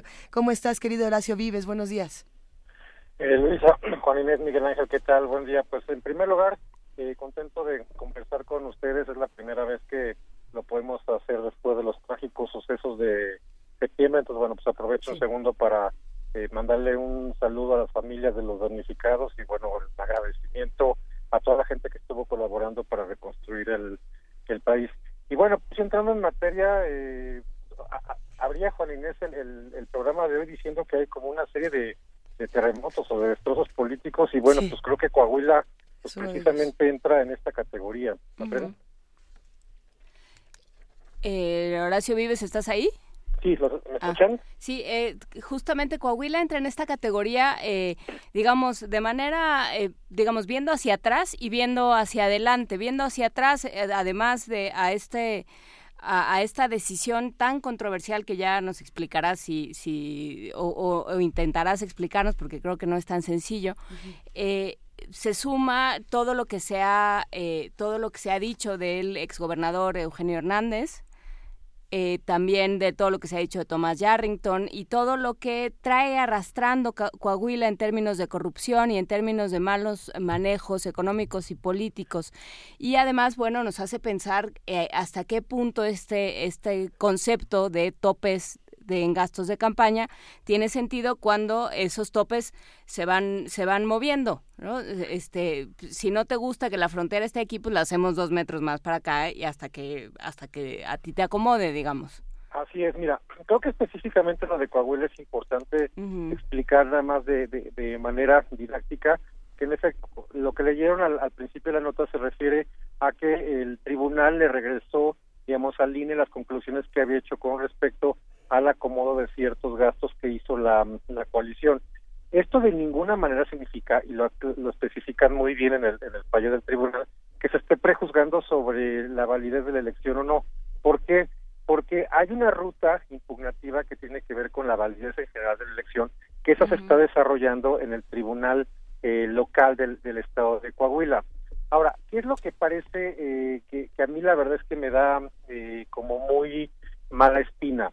Eh, a diferencia de la elección del, del, Estado de México, que fue exactamente el mismo día, pero bueno, las leyes locales establecen que el cambio de gobierno ahí fue el 15 de septiembre, aquí el proceso de, de, cambio de gobierno en Coahuila es demasiado largo. El nuevo gobernador tendría que entrar en funciones el primero de diciembre. Parece ser que el tribunal, en lugar de, digo, respetando ciertamente eh, etapas eh, procesales, que en lugar ya de tomar el, el toro por los cuernos, patea el bote y le regresa esto eh, al INE eh, con dos eh, notas importantes. Una diciendo tienes que corregir estos estos rubros de, de gasto y de nueva cuenta tienes que volver a, a explicarnos cómo eh, llegaste a la conclusión de que en efecto la coalición encabezada por este candidato eh, rebasa topes de campaña. En lugar de, pues ya en, en definitiva, hacer una revisión y una lectura integral que de todas maneras lo van a terminar haciendo, pero da la sensación que todo este proceso lo van a tener resolviendo pues muy pegadito al, al, al 30 de noviembre, pues cuando ya estemos al, al 5 para las 2, ¿no? ¿Y qué pasa entonces? ¿Qué pasa cuando cuando hacemos esto, estiramos la liga hasta este punto? No solamente qué pasa en términos políticos, sino también con la con los ciudadanos de Coahuila que no están nada contentos. Sí, bueno, pues en, definitiva tú revisa eh, más o menos cómo están las las, las encuestas, los sondeos de opinión y, y, en, y en Coahuila, en efecto, pues hay una enorme mayoría que piensa que la, elección fue eh, tremendamente desasiada. Aquí puede haber, digamos, básicamente dos sopas.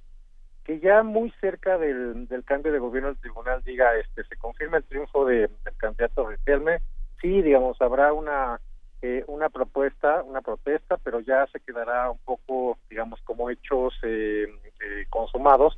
O por otra parte, si es se va a anular la, la elección, eh, pues ahí habrá que ver en qué momento eh, lo, determinará el, Congreso local, cuándo se abriría este nuevo proceso eh, electoral. Y la verdad es que, por ejemplo, en ese en ese sentido sería muy raro eh, que fuera, por ejemplo, la elección, no sé, en, febrero o en marzo, cuando ya está corriendo todo el, calendario de la elección eh, federal del primero de, julio del año que entra. O eventualmente tal vez nombrar a un eh, interino para empatar la elección de Coahuila con la elección em, que de todas maneras va a ocurrir el, primero de julio con, con las elecciones locales y la elección eh, eh, federal. Entonces, yo creo que esos son los escenarios previsibles para, mm, para Coahuila. Pero diera la sensación que aprovechando este periodo tan largo de, digamos, de, de, transición, eh, pues el tribunal está eh, como jugando a, estirar la cuerda hasta el último hasta el último momento posible que tenga para emitir el fallo definitivo que eh, va en detrimento del proceso político y de lo que la lo que los ciudadanos esperan de sus procesos políticos. Eh, hace pues después, cuando fue la elección, hablábamos con, eh, con los reporteros de allá y nos decían la gente ya está harta, imagínate ya para este momento. O sea, sí, sí, llega, sí, sí, llegan absolutamente desgastados a un proceso político y no hay manera de, de trascender eh, o, es muy difícil trascender ya el, el medio puro, de, digamos, de la política eh, profesional, por ponerlo en esos términos. Sí, creo que sin duda alguna es un mal eh, comienzo para todo el proceso eh, electoral que Coahuila no se haya resuelto, pues de manera más o menos, digamos, no solamente con respecto a, la ley, sino eh, de manera, digamos, clara, transparente y oportuna de cara a la sociedad. Eh, juegan en contra que se empalman estos procesos políticos, pero bueno, creo que es un eh, mal eh, mal arranque digamos, para el proceso electoral y puntualmente para la política en Coahuila, que como eh, pues estaban señalando, eh, pues hay precisamente una sensación de, eh, de, hartazgo, de desconfianza hacia pues, todo tipo de autoridades en el Estado, ¿no? ¿Y qué pasa con esta tensión o con esta eh, falta de concordancia entre el TRIFE y el INE, o, ¿cómo, entre el tribunal y el, perdón, y la, el Instituto Nacional Electoral? ¿Cómo, cómo entenderlo? ¿Y, y, nos sirve de algo o no? ¿Es una, ¿Es una buena noticia, mala, regular? ¿Qué hacemos? Es una lección de vida. Mira, yo creo que de, alguna u otra manera es algo con lo que vamos a tener que eh, vivir.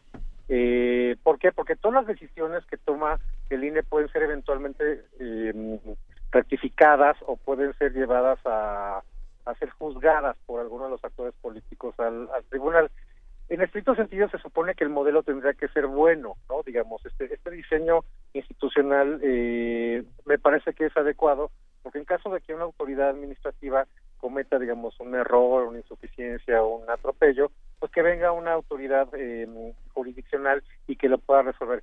¿Cuál es el problema que estamos y que esto creo que eh, como que nadie lo, lo, lo vio la letra chica del contrato al momento de diseñar estas instituciones electorales que ahora prácticamente cualquier decisión em, de, las autoridades administrativas se lleva a los tribunales y esto, este exceso de rijosidad, de litigiosidad que hay en los procesos electorales no me parece que sea adecuado eh, y sano. ¿Por qué no? Eh, porque en definitiva eh, se crea la sensación de que si hay algo que no les gusta con de lo hecho por o lo determinado por el por el INE, por las autoridades eh, electorales, pues siempre vas a tener la instancia de, tratar de ganarlo en los tribunales. Esto es, eh, debería de tratarse de una instancia que verdaderamente se a la que se acude por excepción y no por eh, estrategia política, por estrategia partidaria, por estrategia de campaña, de tratar de revertir una,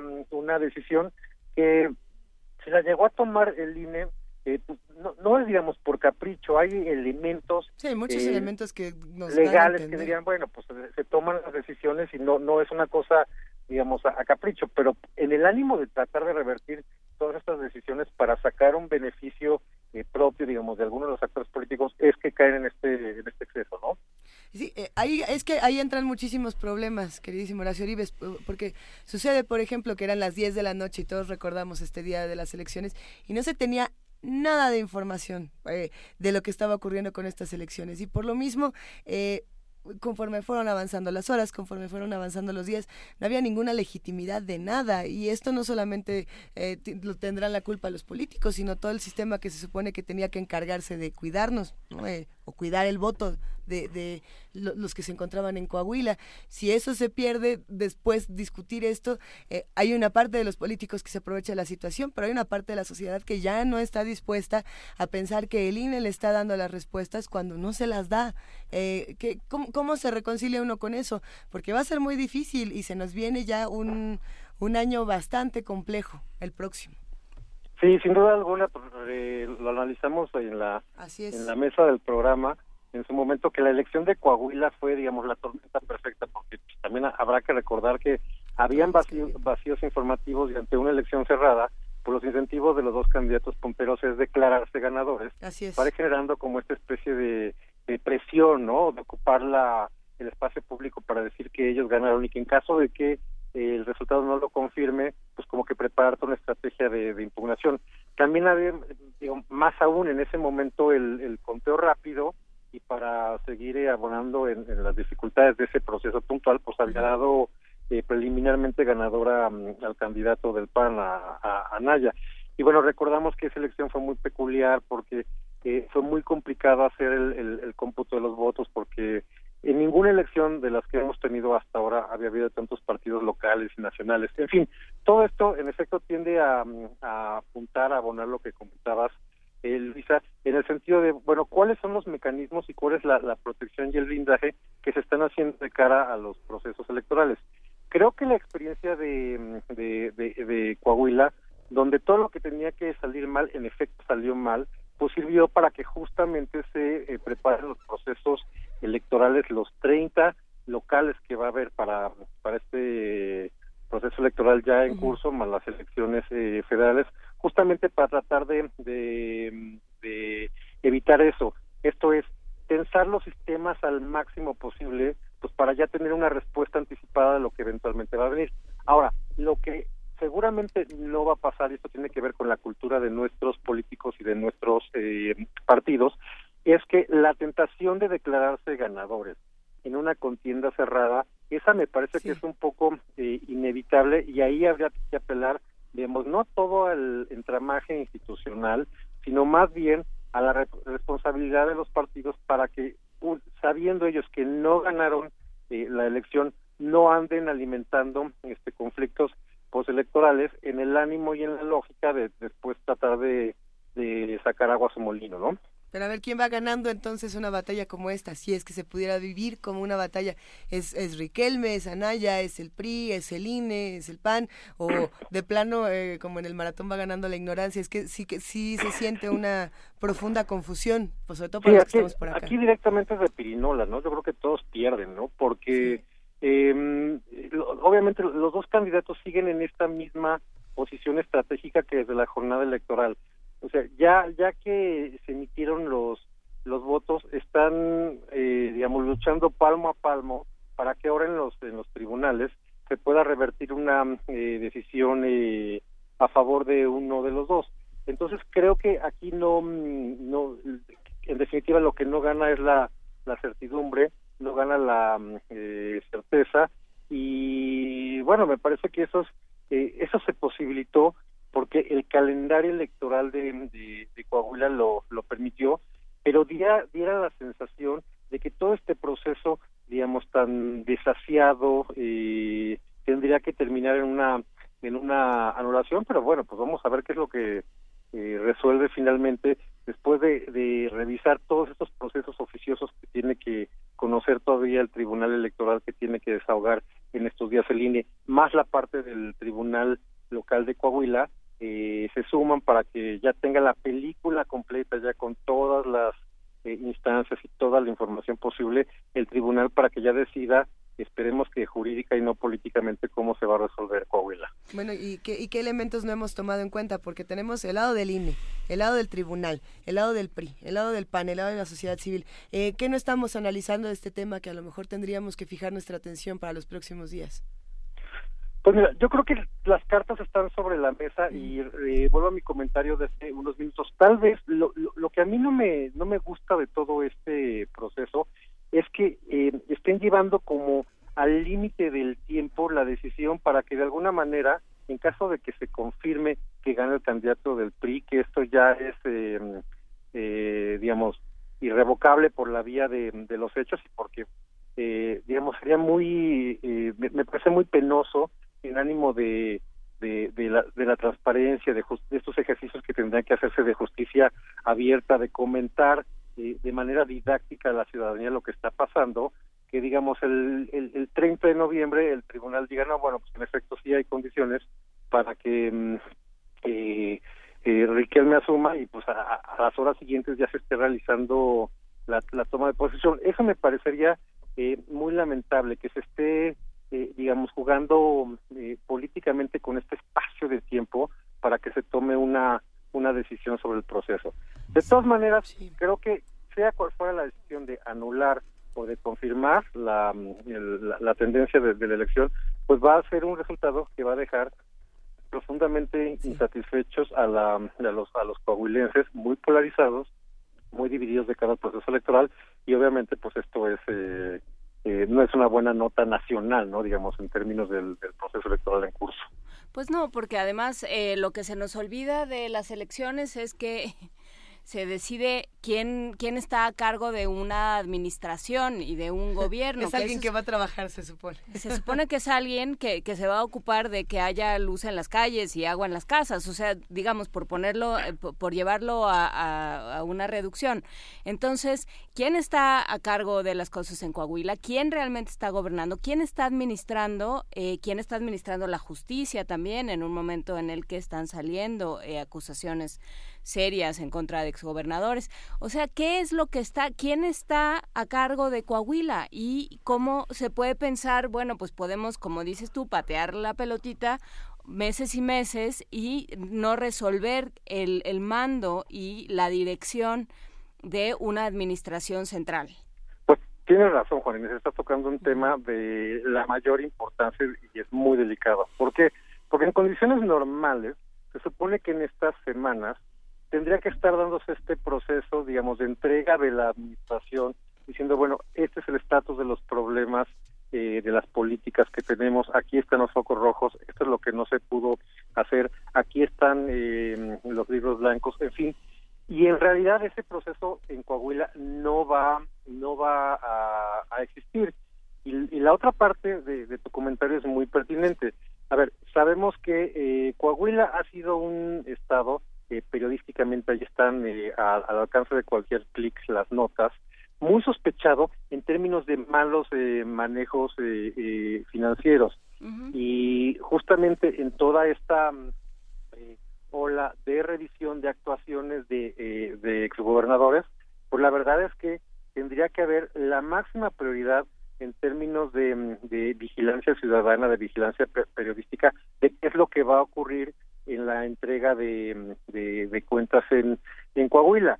Y si de por sí las transiciones de gobierno suelen ser, eh, digamos, un poco eh, complejas en un ambiente político tan crispado y tan ríspido, pues esto eh, empeora aún más pues una situación ya de por sí delicada en Coahuila, ¿no?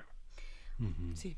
Oye, Horacio Vives, si no te podemos dejar ir, no, no podemos dejarte ir sin comentar eh, la nota de Margarita Zavala y sobre todo lo que implica. Ay, qué bueno que quiero. No, bueno, eh, este, la, sobre todo lo que implica eh, para una discusión electoral y para una discusión política en México que el PAN esté en este momento digamos, en una más de sus crisis, porque ya lleva eh, un par de, un par o más de sexenios, en una crisis muy severa de quiénes son los panistas, qué se está entendiendo por el panismo y quién está dentro, quién está fuera. Eh, ¿cómo, ¿Cómo viste tú el, el proceso que llevó a la salida de Margarita Zavala del PAN? Pues mira, de entrada me parece eh, muy lamentable porque, bueno, pues justamente me, me, lo que tendría que ocurrir ahora es que las oposiciones tendrían que mostrar digamos una unidad una eh, consistencia independientemente de las eh, eh, preferencias de, de, cualquiera pero tendrían que llegar a plantearse de forma muy muy sólida y muy contundente eh, contra el, el, el, partido en el gobierno pues para ofrecer digamos electoralmente propuestas que sean de alguna manera viables o que tengan sentido. Luego ya, eh, como han estado trabajando últimamente, pues pueden establecer algún tipo de afinidades o de puentes comunes con otros partidos o con otras eh, alas de la oposición. Entonces, en ese sentido, la verdad es que mm, eh, me parece lamentable que hayan tensado tanto la cuerda, en el caso del PAN, hasta haber llegado a la noticia del, del viernes con la separación de, de Margarita Zavala. Ahora, por otra parte, también eh, hay que poner en, en contexto, eh, ya lo mencionabas, por cierto, hay un libro muy bueno de, de Víctor Reynoso que se llama Rupturas en el Vértice y que de un libro reciente, y lo, lo saco a colación, porque da cuenta de todas estas eh, decisiones que ha habido en la historia eh, del PAN, que no es eh, eh, la primera y tal vez no es la, la, la, más relevante, pero en este momento sí eh, preocupa y que de alguna manera también se explica por el contexto político. Esto es, hace seis años, en las elecciones de 2012 y hacia atrás, no era posible que un eh, precandidato que estuviera al borde de la definición de la nominación de su partido para las elecciones presidenciales pudiera de último minuto salirse y aspirar por la vía independiente. Pues esto esta posibilidad legal de ahora sí poder hacerlo, pues explica por qué eh, se está dando esta eh, esta reacción por parte de Margarita Zavala, porque se trata de políticos en campaña que están reaccionando de manera pues muy cortoplacista a las coyunturas y al calendario electoral que estamos viviendo. Ay, pues mira que con estas reflexiones finales nos, nos podemos quedar, querido Horacio Vives. Eh, ¿Qué te parece? ¿Qué, ¿Qué, temas crees que se tengan que estar discutiendo o atendiendo para los próximos días en política mexicana? Pues mira, sin duda alguna, eh, digo, ya, ya, ya, se ha discutido bastante, pero eh, me parece que hay que ponerle el foco a la voluntad de los políticos para ver si en efecto y de los partidos logran hacer la, la, la reforma para de alguna manera tener certeza de cuánto, cómo y de qué forma se va a, destinar los recursos que no se les den a los partidos de financiamiento privado. Creo que esa me parece eh, una eh, una agenda de eh, prioritaria y por otra parte, digamos ahora tal vez en el contexto de esta semana ver eh, el asunto de los eh, independientes. Ya está Marichu, ya está el Bronco, eh, seguramente Margarita Zavala también lo va a hacer. Eh, Emilio Álvarez y Casa dio un paso de costado que me parece una actitud muy muy sensata Prudente. en el sentido de bueno pues eh, si, si van a haber tantos independientes pues se puede fragmentar demasiado digamos el, el este este voto opositor entonces creo que hay que estar como muy pendientes de um, este tipo de, de coyunturas eh, y bueno por supuesto pues hay eh, disponible para seguir comentando todo lo que vaya ocurriendo a lo largo del proceso electoral. Ya nos contaste algunas cosas que vamos a estar revisando y por supuesto que hablaremos pronto. Gracias, Horacio. Al contrario, eh, un gusto estar con los eh, amigos de la comunidad de Primer Movimiento. Te abrazamos. Sí. Un abrazo, muchísimas gracias, Horacio Vives. Y bueno, pues iremos viendo cómo, cómo se plantean estos escenarios electorales. Eh, está, se ve, por, más allá de los candidatos independientes, se ve a los ciudadanos muy lejos de este proceso, muy cansados y no hemos empezado. Así y no hemos empezado. Pero bueno, eh, es que si, si, hay algo que hemos aprendido en, en los últimos años de, de, estar observando estos asuntos, es que no importa qué tan cansados estemos, si no actuamos, pues las cosas nada más nos van a cansar más. Peor, sí. Sí. Acá seguimos en primer movimiento. Vamos a escuchar Libertango en la interpretación de Yo-Yo Ma, esta pieza de Astor Piazzolla, que es uno de los grandes artífices de la renovación del tango, y Libertango fue este, escrito, publicado por primera vez en 1974 en Milán, y por lo menos hay 500 versiones, pero la de Yo-Yo Ma verdaderamente es extraordinaria. Vamos a verla.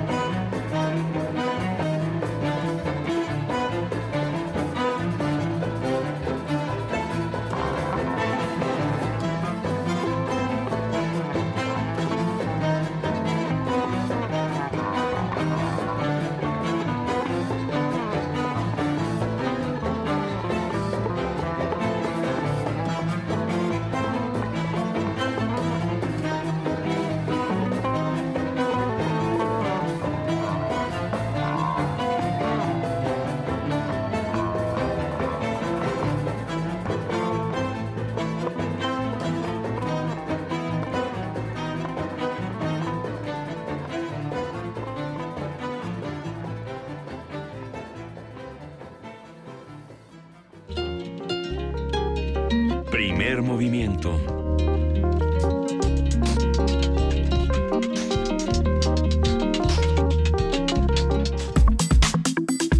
Nota Internacional. por su trabajo para llamar la atención sobre las catastróficas consecuencias del uso de armas nucleares y por sus esfuerzos pioneros para lograr un tratado de esas armas, la campaña internacional para la abolición de las armas nucleares ha sido galardonada con el Premio Nobel de la Paz 2017. Fundada hace 10 años, la campaña está conformada por más de 300 organizaciones no gubernamentales de aproximadamente 100 países. Entre sus logros más destacados se encuentra el tratado, sobre la prohibición de armas nucleares, firmado en julio de este año por 122 países, excepto las nueve potencias nucleares. El Comité Noruego considera este premio como un llamado para eliminar las 15.000 armas nucleares que hay en todo el mundo, en un escenario internacional con mucha tensión ante la escalada de las pruebas nucleares de Corea del Norte y la revisión del acuerdo nuclear con Irán que ordenó el presidente de Estados Unidos, Donald Trump. Vamos a conversar sobre las implicaciones de que un país tenga la posibilidad de aniquilar a su enemigo. Ya se encuentra en la línea Leo Kusafuka, coordinador internacional del Barco de la Paz ONG. ¿Cómo estás, Leo? Buenos días. Sí, buenos días. Un gusto escucharte. Eh, para, para hablar de un tema como este será interesante regresar un par de, pasitos y preguntarnos qué simbolizan en 2017 las armas nucleares y qué, qué han significado históricamente. Ah, perdón. Sí, Leo, te preguntábamos qué significan las armas nucleares en un año como este y cómo se compara el, el significado de las armas nucleares con lo que ha pasado a lo largo de la historia. Este, este año fue muy un año muy importante para toda la humanidad porque nació el Tratado de Prohibición de Armas Nucleares. Y bueno en estos este época eh, las armas nucleares son más potentes que, que antes no y que es muy peligroso. Entonces este este año sí va a ser un año este sí muy muy importante para todo todo el mundo eh, eh pero lo que creo que me parece más interesante a discutir, Leo, sobre estos, sobre el tema nuclear es qué implica que eh, y en qué momento la, la humanidad llega a la idea de que es muy conveniente tener un arma que puede que puede tener esa capacidad de destrucción. O sea, porque porque todos eh, hay una proliferación, hay una hay una carrera armamentista pero, pero eso implica destruir un, un, montón de tierra y arrasarla, digamos, no nada más acabar con un objetivo determinado, sino arrasar, acabar con la posibilidad de la vida, acabar con, con generaciones, como hemos visto en Japón. Entonces, ¿cómo lo entendemos desde un punto de vista casi eh, antropológico? ¿Cómo se entiende? Mm,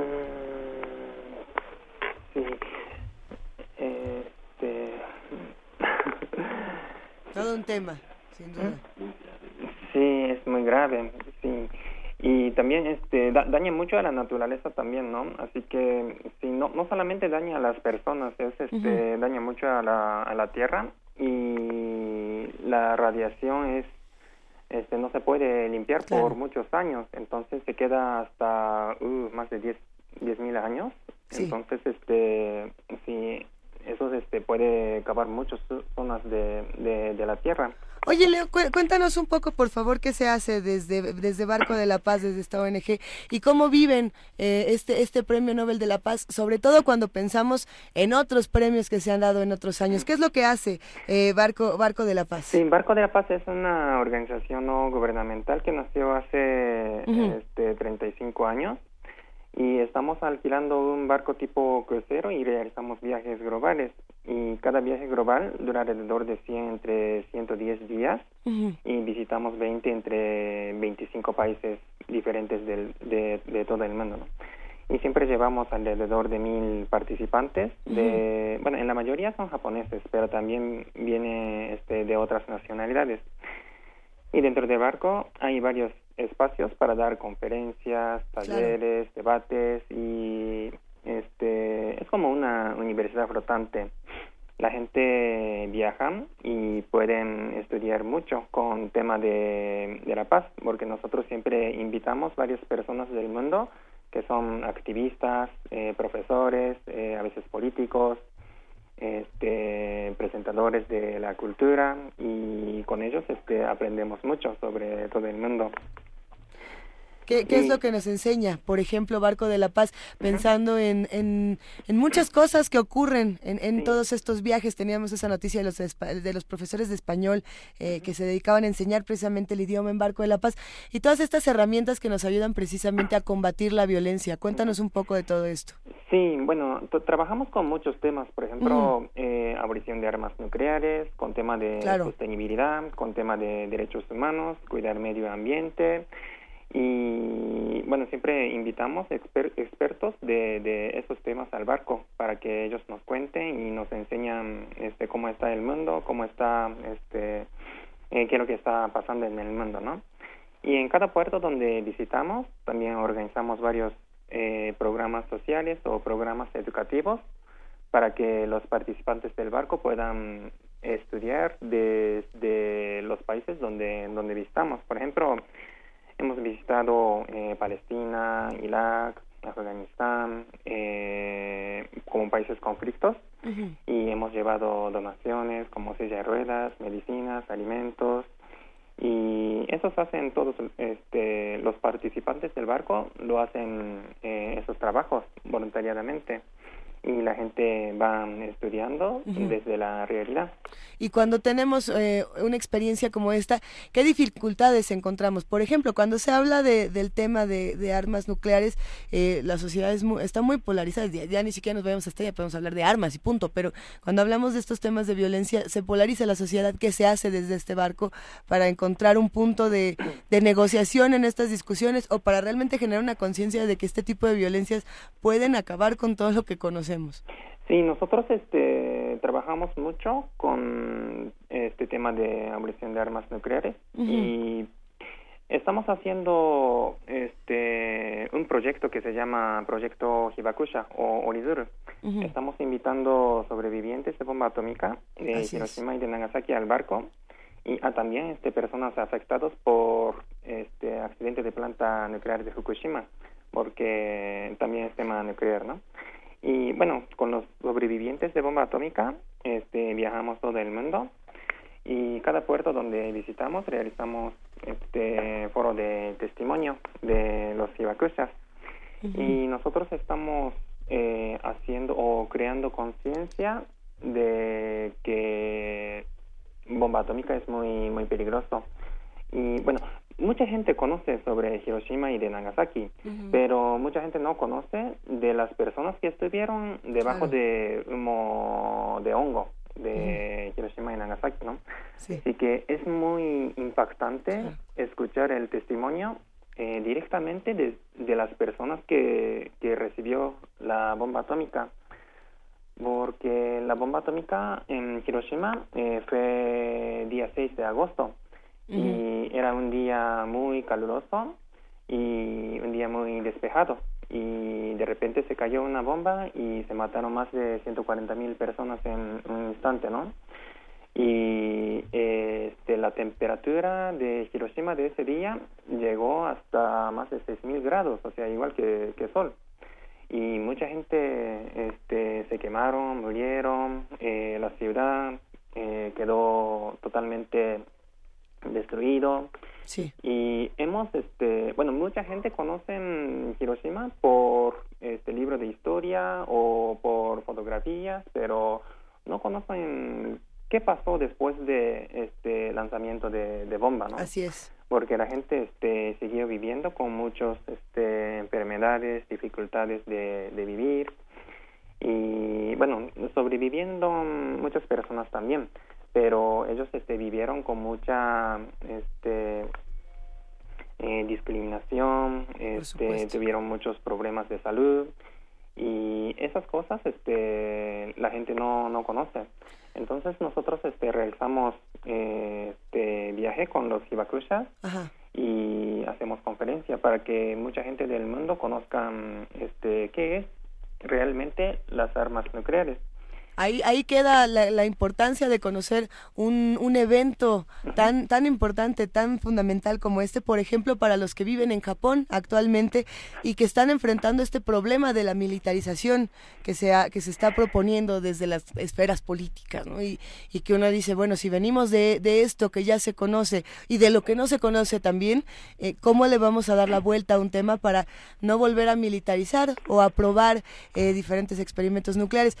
Se vuelve, se vuelve controversial por lo mismo de que muchos dicen que un tema como este lo que está haciendo es tratar de hacer villanos a los que a los que se encargan de usar la energía nuclear como puede ser este Kim Jong Un en, en Norcorea u otros personajes. Y hay otros que la defienden y que dicen cuando nosotros hablamos de acabar con las armas nucleares y hablamos y hablamos de acabar con la energía nuclear pues también estamos hablando de acabar con muchos avances científicos y médicos. Eh, son temas muy controversiales y sin embargo es importante pensar en en hablar de la educación para la paz y de cómo entre todos podemos generar un conocimiento distinto. Sí, sí, sí, de verdad que sí. No, yo creo que sí. Yo creo que eh, lo que pasa en esta discusión es, eh, es que se, se plantea, cuando hablas de proliferación o de no proliferación, lo que sucede es un problema de simetría, digamos, de si él tiene, yo también tengo que tener. Entonces, no puede, no es nada más convencer a uno, es convencer a dos eh, o a varios cada vez, ¿no? Hacer un trabajo muy eh, muy expandido y que tenga muchos interlocutores. Leo Kusafuka. Sí, por eso es muy importante tener este tratado de este, prohibición de armas nucleares. Y México, yo pienso que es uno de los países eh, quien tiene más como este ha hecho esfuerzo para para lograr de tener este este tratado de prohibición de armas nucleares y estamos este, apreciando mucho a Tratado de Tlatelolco que nació hace 50 años. Sí, es el tratado, primer tratado del mundo que prohibió el uso de las armas nucleares en la región. Entonces nosotros este, tenemos que expandir este, la idea de, de este tratado para que bueno, sí, y para prohibir este uso de armas nucleares hay que hay que tener mucha presión de, de varios países, ¿no? ¿Cómo se hace ese censo? Hay alrededor de 15.000 armas nucleares en el mundo. Sin embargo, uno de los países que amenaza más el presente es Norcorea y es de quien menos se conoce un censo. Sí, pero sí, el tema de Corea del Norte es este Sí, en estos años ha sido muy difíciles, pero porque el gobierno de Estados Unidos está presionando mucho, el gobierno de Japón y Corea también. Y bueno, Corea del Norte este, no tiene otra opción de cómo defender, ¿no? Entonces, eh, como Corea del Norte es un país muy pequeño que tiene este población como cinco veces más eh, menos que, que, que México y la economía tampoco no es grande entonces hay otras formas de, de convencer a ellos, pero bueno, eh, los que tienen armas nucleares este, mm, amenazan con armas nucleares. Entonces, este, los de Corea del Norte eh, no, no, no tienen otra forma de cómo defender o cómo responder, ¿no? Así es. Querido Leo Kusafuka, cuéntanos por favor cómo nos enteramos más del barco de la paz para seguir discutiendo todos estos temas que acabamos de poner sobre la mesa, pero que sin duda tendremos que seguir ah, buscando desde otras plataformas como es esta que ustedes comparten. Sí, este, bueno, el barco de la paz va a seguir navegando con los Ibacruzas este, para eh, crear conciencia de, de muchas personas y el día 23 de octubre, nuestro barco de la paz va a estar en Puerto de Cozumel. Y por la tarde del día 23 este, tendremos un foro de testimonio de los Ibacruzas en, en, en, una escuela de Cozumel. Así que, este, bueno, nosotros seguiremos haciendo eso. Y bueno, hemos tenido muchos este, resultados porque varios países eh, nos han recibido con este con los presidentes y este el comandante Fidel Castro nos recibió cuando fuimos a La Habana este eh, presidente Lenín Moreno de Ecuador cuando era vicepresidente también nos recibió eh, Juan Manuel Santos de Colombia también nos recibió sí. y bueno este mm, nosotros seguiremos haciendo este lobby para que muchas personas del mundo y muchos políticos importantes del mundo este que tenga eh, conciencia de, de abrir las armas nucleares. Venga, te mandamos un gran abrazo, Leo Kusafuka, coordinador internacional del Barco de la Paz, esta ONG. ¿Te parece bien si hablamos pronto? Venga, te mandamos un gran abrazo, mil gracias. Muchas gracias. Nos quedamos. Gracias, hasta luego. Vamos a quedarnos con todas estas reflexiones. Por aquí nos escriben eh, CM, que es KJ Milla, si no me equivoco, dice, también hay que mencionar las presiones de otros gobiernos nucleares como Israel, Estados Unidos. Pues es, que, ese es el punto. Ahí está. O sea, que, que, está diseminado y entonces tienes que hacer el trabajo en, en muchos lugares y tienes que plantearlo, sí, yo creo que desde una perspectiva de educación, ¿no? ¿Qué, implica el eh, armarse? Con, con bombas nucleares, qué implica desarrollar esta tecnología y qué implica pensar en, en destruir absolutamente al otro. Sí, sí vale muchísimo el, placer, digamos, eh, visitar la página peaceboat.org para enterarse más de lo que se está haciendo de este barco, que lo que está buscando es precisamente educación para la paz. Eh, tiene una propuesta que vamos a discutir quizá en otra ocasión más a fondo sobre lo que se tiene que hacer desde campañas y proyectos, que es interesante pensar en eh, desde dónde vamos a enseñar o desde dónde vamos a generar una conciencia de cosas que parecieran a simple vista tan sencillas como, hey, no necesitamos armas nucleares. Y, no, no va, o sea, no es tan fácil, no es tan fácil convencer a tanta gente de que algo que para nosotros es, en tan... En principio no tendríamos que necesitar armas nucleares. Bueno, tendríamos que necesitar armas, ¿verdad? idea? Pero pero un día habríamos se ha vuelto a abrir el debate con lo que ha ocurrido tanto en Norcorea como en Israel como en otras latitudes. Sea Estados Unidos el caso con las armas no nucleares sino con las armas de balas. Eh, se abren los, los, debates de si se necesita o no tener armas y cómo se combaten. Una de estas eh, respuestas es las manifestaciones artísticas que es lo que decíamos al principio del programa. AJ Espinosa nos escribe y dice una manifestación artística que se originó después de las bombas fue la danza buto la cual le falta más difusión y enseñanza en México, por supuesto. Aquí hemos hablado con los de la Dirección de Danza sobre, eh, los trabajos que hacen al respecto de danza buto. En, en el Museo del Chopo, si no me equivoco, constantemente tienen eh, presentaciones pero verdaderamente fascinantes. A ver, a ver qué tienen próximamente. Vamos a ir buscando. Eh, le mandamos un gran abrazo a todos los que nos están escribiendo en redes y, y, nos vamos a lo que sigue porque todavía tenemos unos cuantos minutitos de programa y si no me equivoco, nos toca escuchar música o no nos toca escuchar música. ¿sí? Dice nuestra productora que, que, sí, que mira, que sí, que sí. Vamos a escuchar La comparsa de Ernesto Lecuona, justamente bajo la, la batuta del maestro Luis Manuel Saloma, que vamos a escuchar la Orquesta de Cámara de la Escuela Nacional Preparatoria, esta orquesta que se ha esforzado en tener un repertorio importante, universal, pero también muy mexicano, de, de Ernesto Lecuona, La comparsa. Luis Samuel. Eh, Luis Samuel Saloma tiene la batuta y la obra es de ah, Ernesto sí.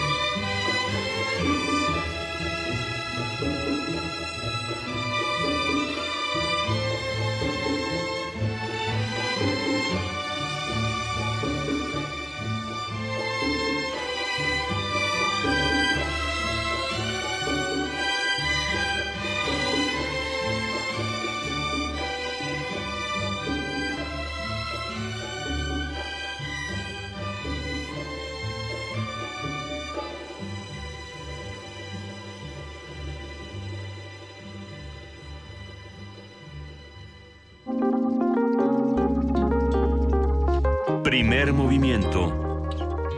Hacemos comunidad.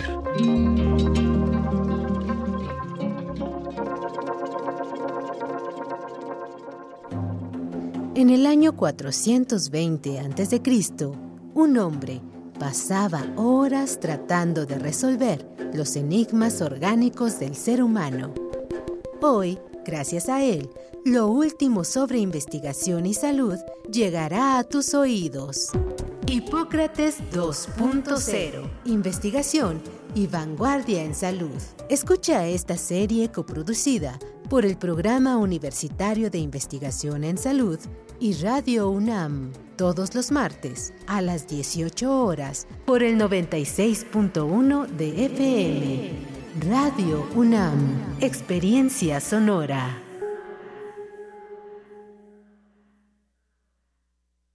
Escucha los cuentos 20 de robots de Alberto Chimal, solo en descargacultura.unam. Yo soy Alberto Chimal. Los cuentos que estoy leyendo tienen que ver con estos personajes que ya son añejos, que ya son muy tradicionales de la ficción y que tienen sus antenas y sus tenazas y que aparecen en películas, en videojuegos, en cómics, en todas partes. Comparte y descarga gratis en www.descargacultura.unam.mx. Náhuatl, Mixteco, Maya, Celtal, Tzotzil, Zapoteco, Otomí. Las lenguas originarias de México reunidas en un espacio de interculturalidad. Calme Cali. Calme Cali. Acompáñanos a conocer las diferentes culturas indígenas de nuestro país en voz de sus hablantes. Todos los jueves a las 10 de la mañana. Retransmisión domingo 15.30 horas. Por el 96.1 de FM. Radio UNAM. Ya va a poder robar sin ir a la cárcel. ¿Y a poco van a aceptar al rata del Beni como candidato? Claro, con dinero baila el perro. ¿Qué pasó, mi Beni? ¿Sí te dieron la candidatura? Sí, pero aquí en la capital. Y ya ves que van a quitar el fuero. Y pues así como. Pero todavía hay estados con fuero, carnal. Pides ser candidato federal y te quitas de broncas. Por la federal ya quiere mucho barro, abuelo. Pasamos de nuevo la charola y ya estuvo. Seguimos luchando para eliminar el fuero en todo el país. Partido Encuentro Social. Museo del Palacio de Bellas Artes abre sus puertas a la exposición Leo Matis, el muralista de la lente, Siqueiros en perspectiva, conformada por seis series fotográficas de retratos y modelos que revelan la influencia de la fotografía de este artista en los murales y pinturas de David Alfaro Siqueiros, el cual pudo eliminar el uso de modelos y trabajar directamente sobre el documento fotográfico, creado por el fotoreportero colombiano. Leo Matis, el muralista de la lente, Siqueiros en perspectiva, puede visitarse en el Museo del Palacio de Bellas Artes. 10 frasquitos de gel desinfectante, 7 antibióticos, 4 caldos de cultivo, 2 compostas, un invernadero sonoro. En este ambiente se experimenta la nueva música en compañía de sus creadores. Cultivo de ejercios, frescura en la flora musical. Lunes y jueves, 21 horas, por el 96.1 de FM. Radio UNAM.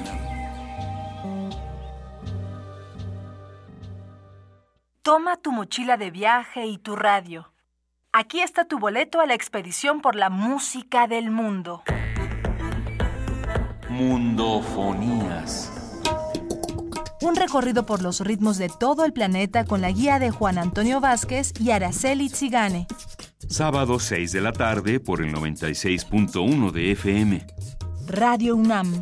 Experiencia sonora. Primer movimiento. Podcast y transmisión en directo en www.radio.unam.mx.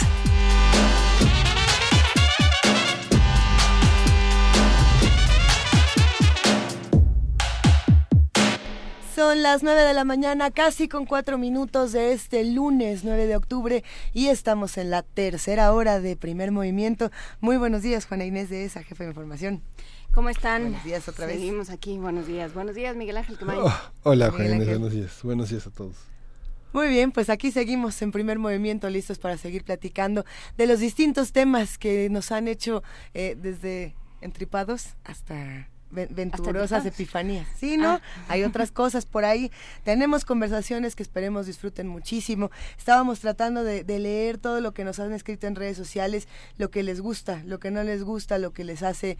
Eh, generarse distintos cuestionamientos. Hay, hay por ahí muchísimos comentarios. en un rato más los vamos a ir eh, leyendo y compartiendo porque sí, sin duda, el tema de, las armas nucleares también es, es digno de muchas discusiones y de qué pasa con con las tecnologías. ¿Qué pasa cuando quitamos algo como esto y, apagamos una tecnología, por ejemplo, ¿no? que es algo que siempre se empieza a discutir? Pero quitar un arma no es quitar la energía nuclear desde mi punto de vista. No, hemos hablado mucho de la energía nuclear y hemos hablado de que de que resuelve muchas cosas, de que es mucho más segura, de que eh, ecológicamente es mucho más viable siempre y cuando se maneje de la manera correcta. Y también se exploren otras alternativas, sin quitar Por supuesto, sin quitar otras alternativas, pero eh, no, no, aquí yo creo que lo que pasa es que tenemos descompuesto a los seres humanos que pensamos que, eh, que las armas nucleares son una buena opción política y, social, que un país puede puede tener algún tipo de, dignidad o algún tipo de estatura moral si tiene, eh, si es capaz o si dedica dinero y esfuerzos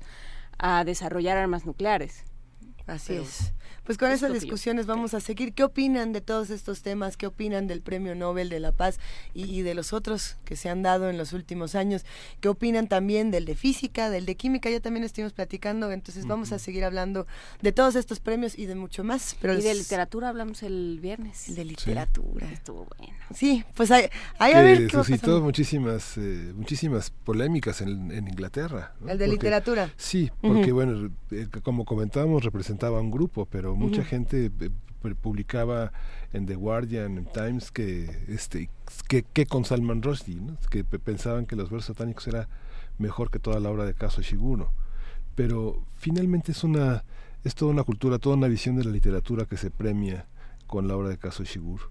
Y ahora con todo el, tema de las armas nucleares, el simbolismo representa pues la construcción de un apocalipsis, ¿no? Es una es una construcción muy importante en este en esta guerra bipolar que nos ensombreció hasta los 80, pero que continúa bajo la voluntad de un hombre este que es tan necio, ¿no? De, bueno, varios, es que sí. Es que no es nada más de Estamos en manos de, de gente verdaderamente necia, ¿no? Venga, ya les dije. Qué bueno que, que, que, que estamos en la tele para que vean las caras que acaban de poner ustedes todos. Estamos en arroba P Movimiento, en diagonal Primer Movimiento UNAM, en el teléfono 55 36 43 39 y nos pueden ver y escuchar a través de TV y de Radio UNAM. Vámonos a Poesía Necesaria porque Miguel Ángel Quemain tiene una sorpresa. Primer Movimiento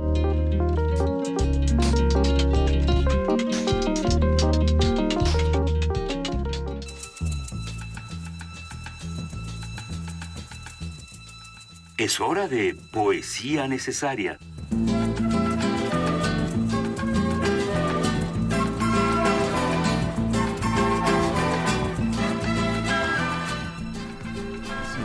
Vamos a leer un, un, poema de John Ashbery, para quien Harold Bloom fue el primer clásico de la era posmoderna. Él nació en 1927 y murió en, en, septiembre de este año y es uno de los grandes, grandes poetas del siglo XX que llega este, con su impronta hasta el 21. Su poesía no es sencilla, concilia los elementos narrativos, argumentativos, pero combina la emoción y la anécdota y en esta versión que voy a leer es una versión, una traducción de José Homero y justamente es en el contexto también de esta semana que pasó del 26 encuentro de traductores literarios que tuvo lugar en la, en la UNAM y que puso sobre la mesa muchos de los problemas eh, de género y de musicalidad y de ritmo en la traducción de la poesía y este es un ejemplo de esta, de esta apuesta. José Homero es un traductor, un poeta, un ensayista veracruzano, ahora vecindado en Guadalajara y trabaja sobre la obra de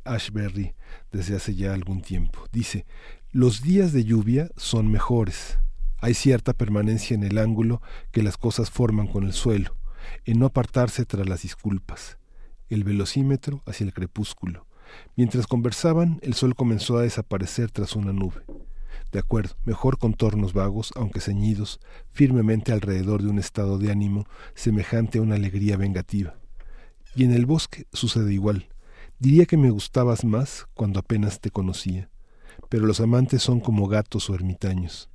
No saben cuándo entrar, parar, parar de reunir ramitas para la cena en la pequeña estación. Esperé por ti y seguiré aunque tanto interés en tus planes y el porvenir de las estrellas me deje sediento antes de arrodillarme a buscar alegría en el acerrín. Junio y los chiquillos ni siquiera mirarán nuestro camino y será arriesgado entonces, así es entonces, con esa nube imaginándonos y a lo que sería nuestra historia, sentarnos a conversar, pero ellos son ya identidades ajenas. Y con todo esto la ciudad comienza a vivir como un lugar donde se cree en el movimiento hacia un nombre específico y permanecer, y tras más actos de retroceso, volver fresco de la muerte. Podemos sobrevivir a las tormentas cubriéndonos con sombreros de arcoíris, temerosos a desandar los pasos hacia el pasado tan reciente, que tememos encontrar una fiesta, o te ha ocurrido que te embaucarán a tal punto que se convirtiera en tu pensamiento?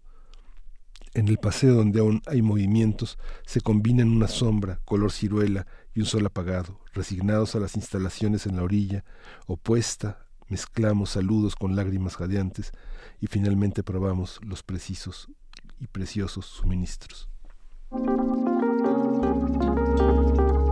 Primer movimiento. Hacemos comunidad.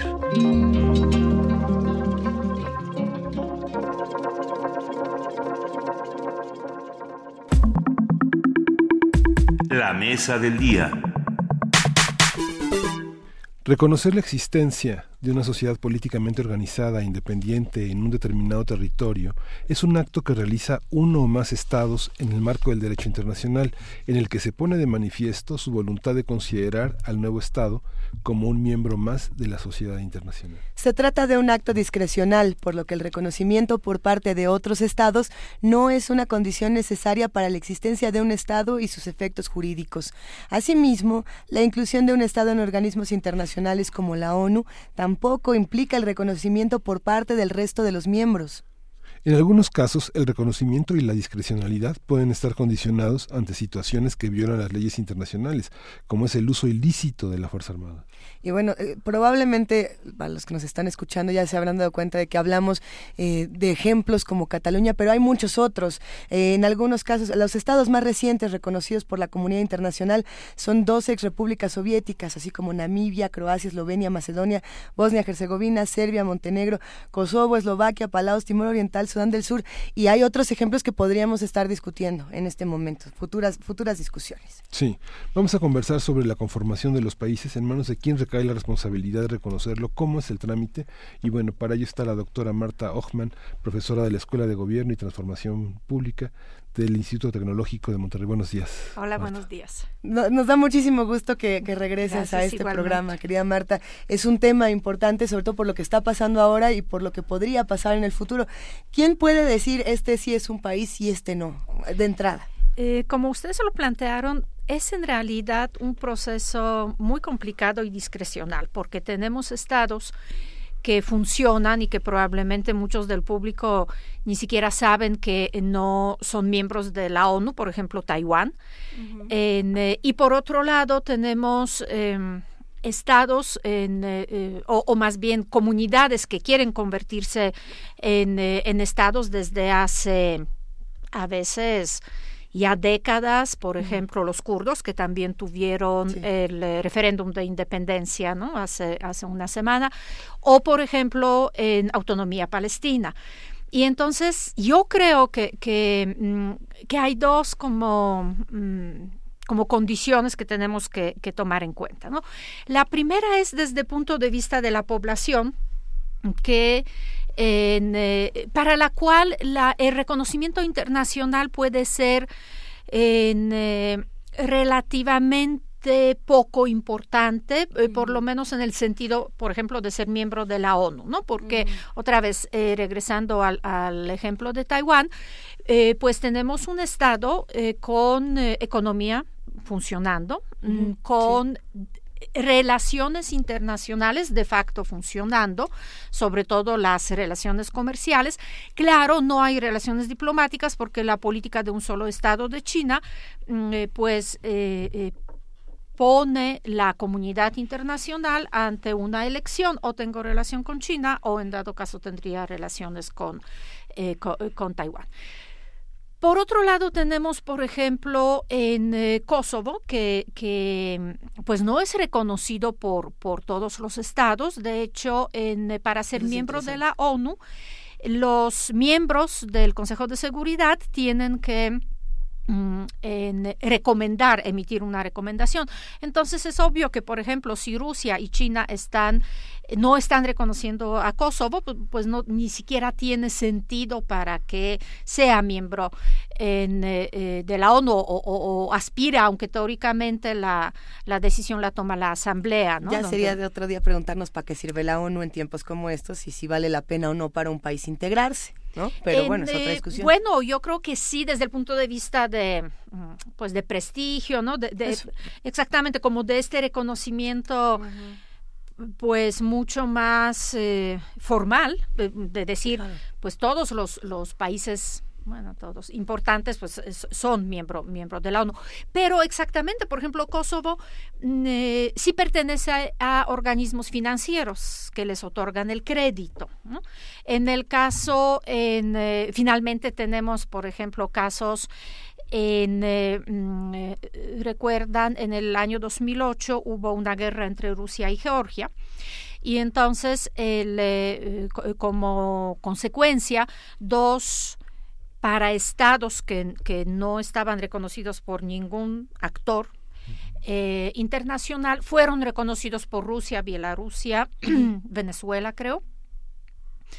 Y, en, eh, y este reconocimiento, pues con todo y todo es irrelevante porque en realidad no funcionan en, en el ámbito internacional como estados. Eh, no tienen en este sentido tampoco capacidad de funcionar sin ayuda, por ejemplo, de Rusia, es decir, pues incluso de facto, diríamos, pues no son los estados, porque eh, recuerdan en la teoría clásica se decía un estado tiene en eh, la, el dominio o, el control sobre un territorio y sobre una población, ¿no? Y tiene el, el monopolio del uso efectivo de, de, la fuerza, que en el caso de estos estados, pues no es así, dependen completamente, por ejemplo, eh, de Rusia, ¿no? Entonces, el... Em, Cataluña, que, que, es el tema que, que eh, pues llama atención, porque desde el principio uno podría preguntarse eh, más allá de toda la complejidad. ¿no? Ok, ah, eh, proclaman eh, la independencia unilateralmente. ¿Y? ¿Y luego qué? Exacto, y, y, luego qué es decir, ¿con quién mantengo relaciones diplomáticas? ¿Con quién mantengo relaciones económicas? ¿Con quién entro en, en una interacción o en una cooperación que poco a poco incluso me permita eh, eh, pues ganar un lugar como más eh, más firme dentro de la comunidad internacional no y, y ahí es muy claro yo creo que, que finalmente el reconocimiento de, de, estados grandes o de instituciones, como por ejemplo la Unión Europea, pues es sumamente importante. Pero a ver, tenemos pues, entonces, por mencionar algunos de los actuales, tenemos a Cataluña, la discusión que se da en Puerto Rico, que también ha sido una discusión fuerte a lo largo de los años.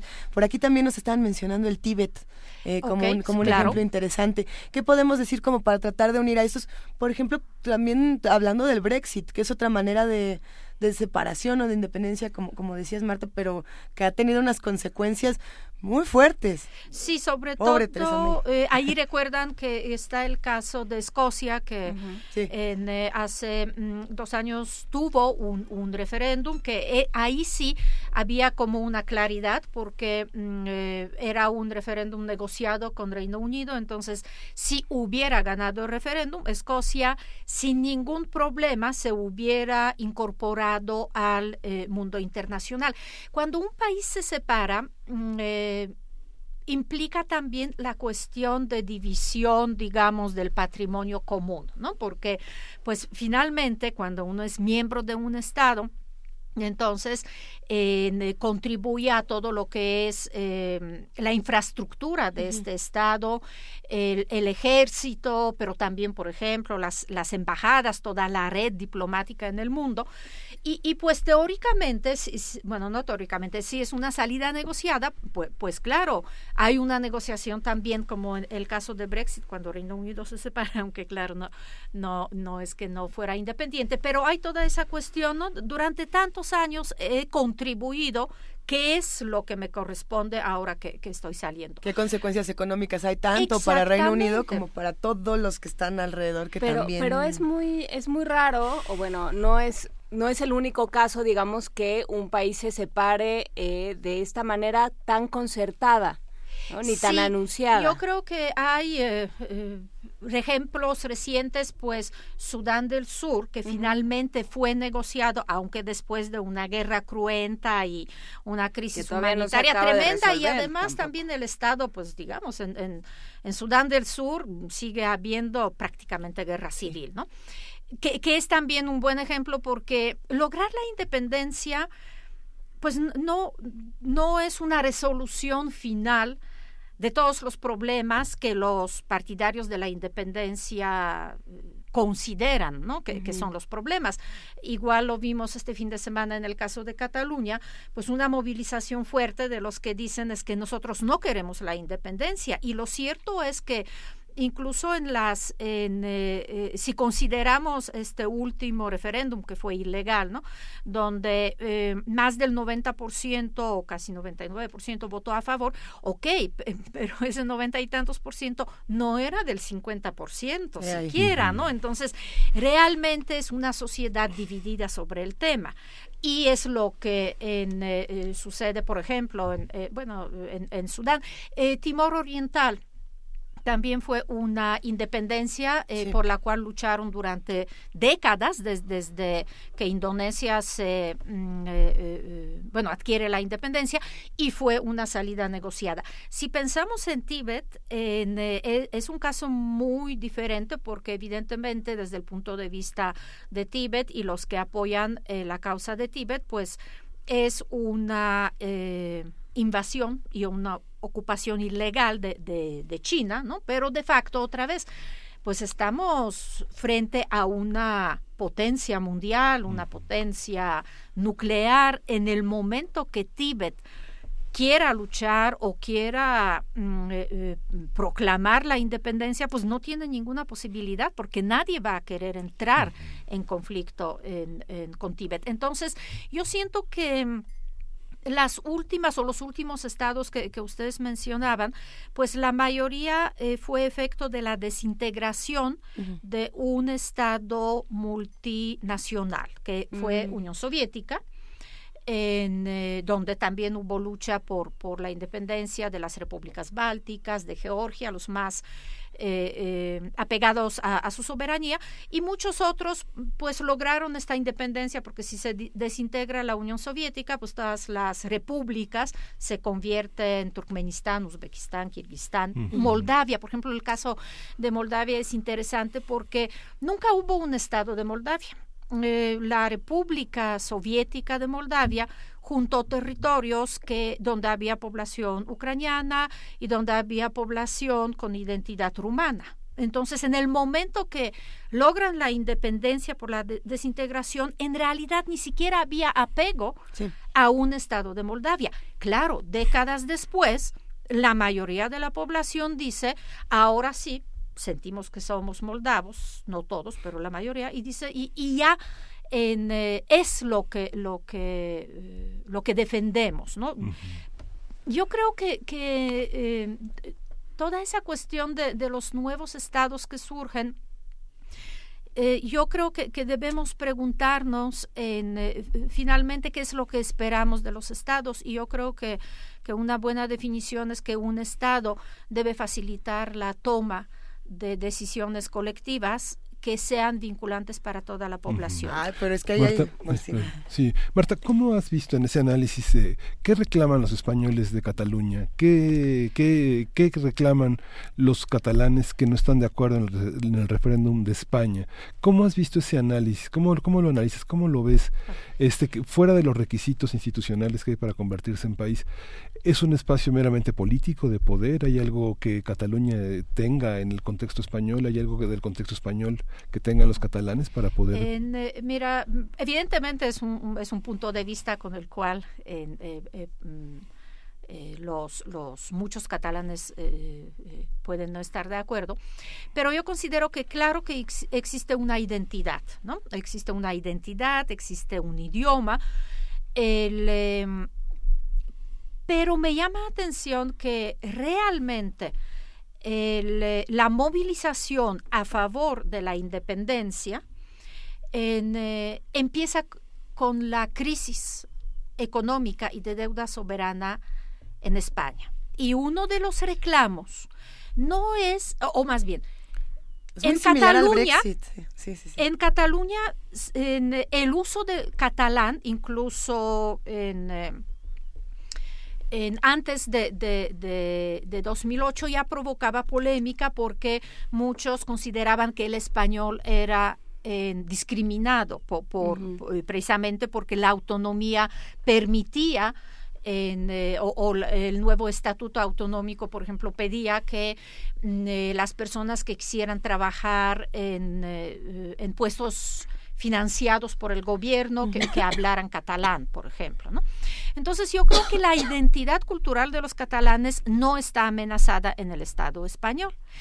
Y llama atención este reclamo de que Cataluña, e efectivamente, una de las regiones más ricas de, de España, que eh, produce más riqueza en, en, España y después esta riqueza se distribuye a otras regiones. Entonces, a mí, a mí particularmente, porque es un argumento en muchos, en muchos países, en Bélgica, por ejemplo, hablando de Europa, pero yo creo que también en Latinoamérica, incluso no a tal grado, pero en cierta forma en México, uh -huh. todo eso de quién produce más y dónde se distribuye más el gasto, implica lo que es erosión de la, de la cohesión en, en social de, dentro de un Estado. ¿no? Entonces, sí me llama la atención que fue a partir de 2008.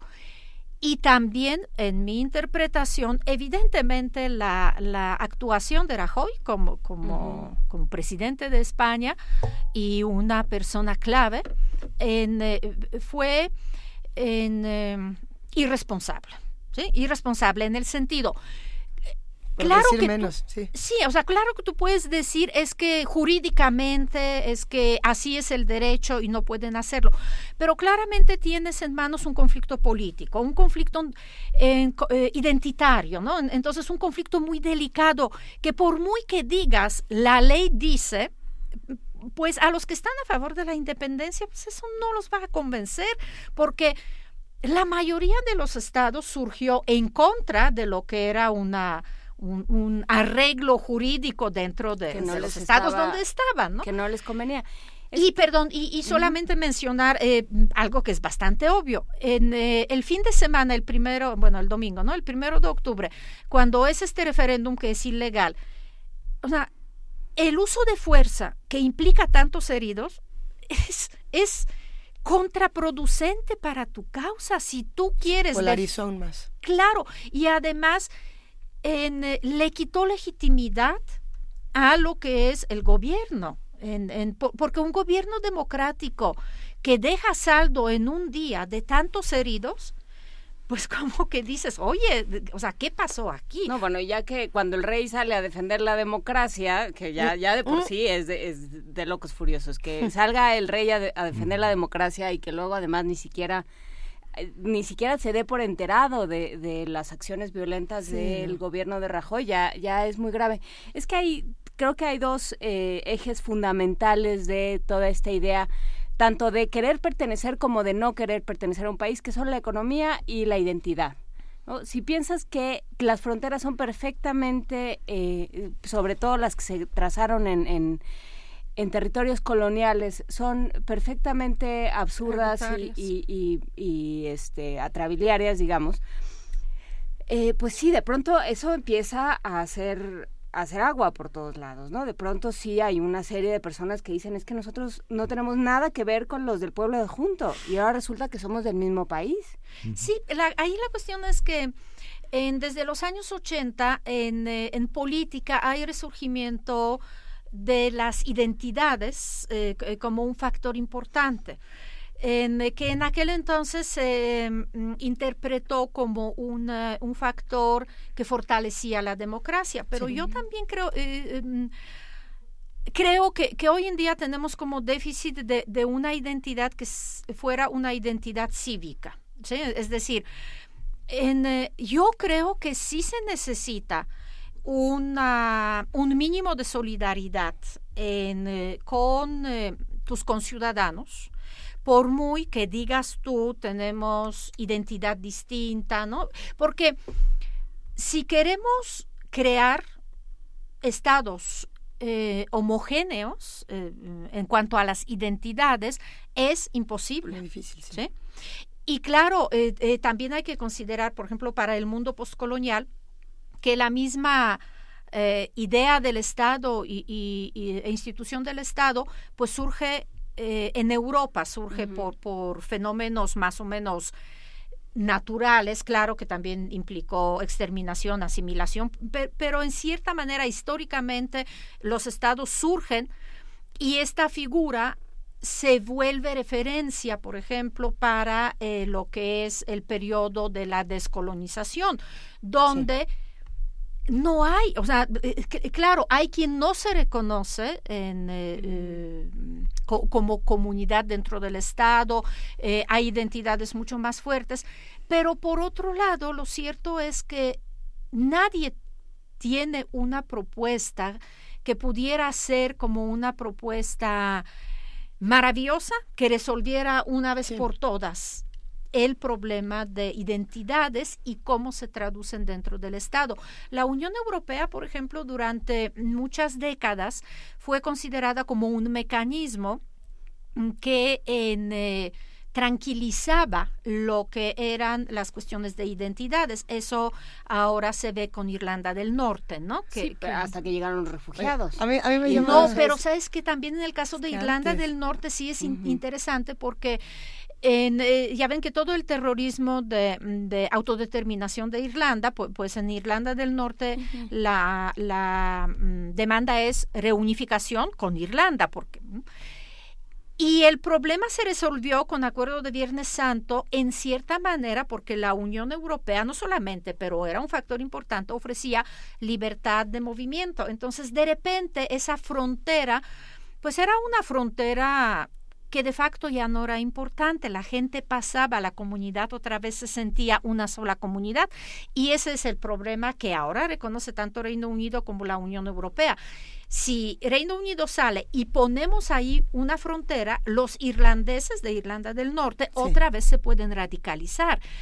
Entonces las fronteras sí, sí imponen, digamos, e, esta cuestión imaginaria, ¿no? De que de que es algo que nos separa. Entonces, a lo mejor, más que pedir que los estados eh, que surjan nuevos estados, pues la solución sería más bien una cooperación, por ejemplo, transfronteriza, ¿sí? O sea, finalmente en el sur de México, aunque no hay movimientos evidentemente separacionistas. Pero, sí estaban estas discusiones. Pero ¿cómo convences a alguien de Monterrey o de Chihuahua que Juchitán es su problema, digamos? Que la reconstrucción de Juchitán es algo que van a tener que resolver ellos también.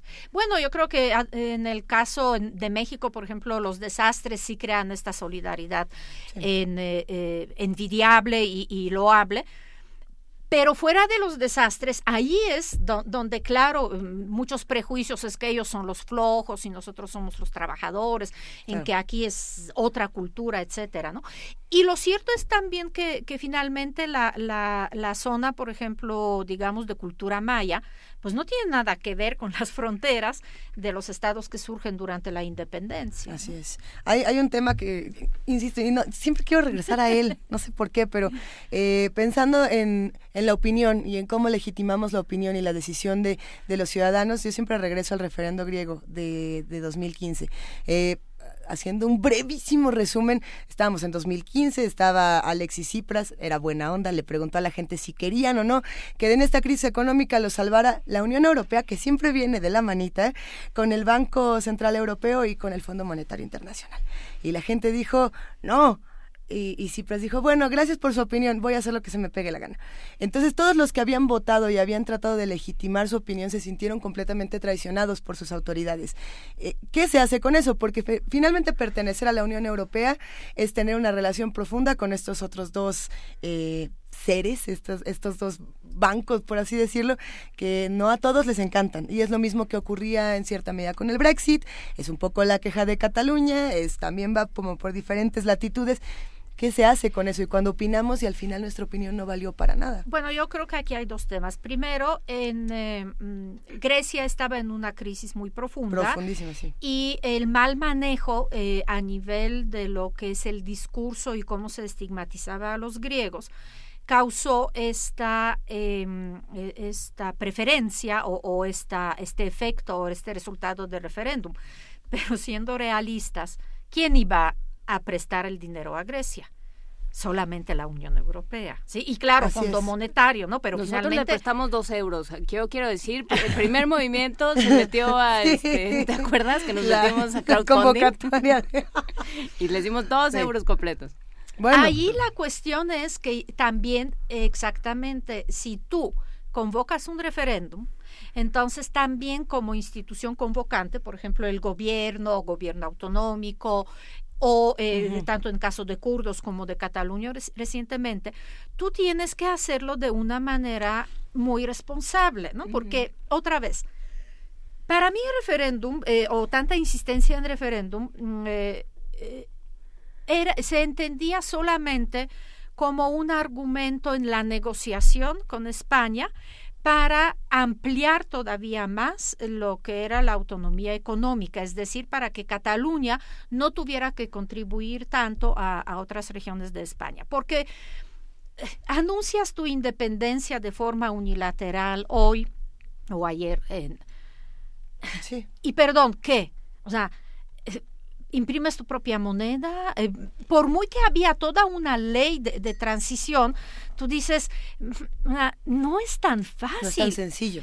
El, eh, entonces, para mí, e- ese referéndum que, que era muy, eh, muy obvio que el gobierno lo iba a declarar ilegal, ¿no? Y que la comunidad internacional, porque la Unión Europea claramente eh, dijo que no iba a, mm, a- que Cataluña no iba a quedarse eh, automáticamente en la Unión Europea, pues tú sabías que desde el punto de vista internacional no ibas a tener apoyo ni de Francia porque tiene problemas también separatistas, por ejemplo, en Córcega, ¿no?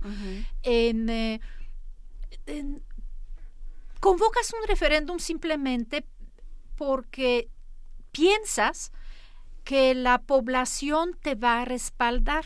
Y ahí hay que tener mucho cuidado, porque yo creo que es lo que sucedió a, a, a Tsipras, ¿no? Él pensó que los griegos, eh, eh, viendo que, que, pues necesitan dinero y no hay dinero, iban a respaldar el, eh, la violación de las promesas electorales, porque pues cuando Tsipras gana las elecciones, pues era no nos vamos a rendir ante Europa y todo ese orgullo nacional que pues después a la hora de asumir el gobierno, pues No claro, tú tienes fácil. responsabilidades, ¿no? Tienes sueldos que pagar finalmente y tenía que negociar con Sí. Europa y con el Fondo Monetario, entonces pensó que con este referéndum iba a decir, ok, no estoy cumpliendo mi promesa electoral, pero la gente me respalda. Y claro que le sale contraproducente. Recuerdan en otro sentido Teresa May con Brexit, convoca elecciones adelantadas, ¿no? Porque se iba a fortalecer, oh surprise, Ay, Teresa May.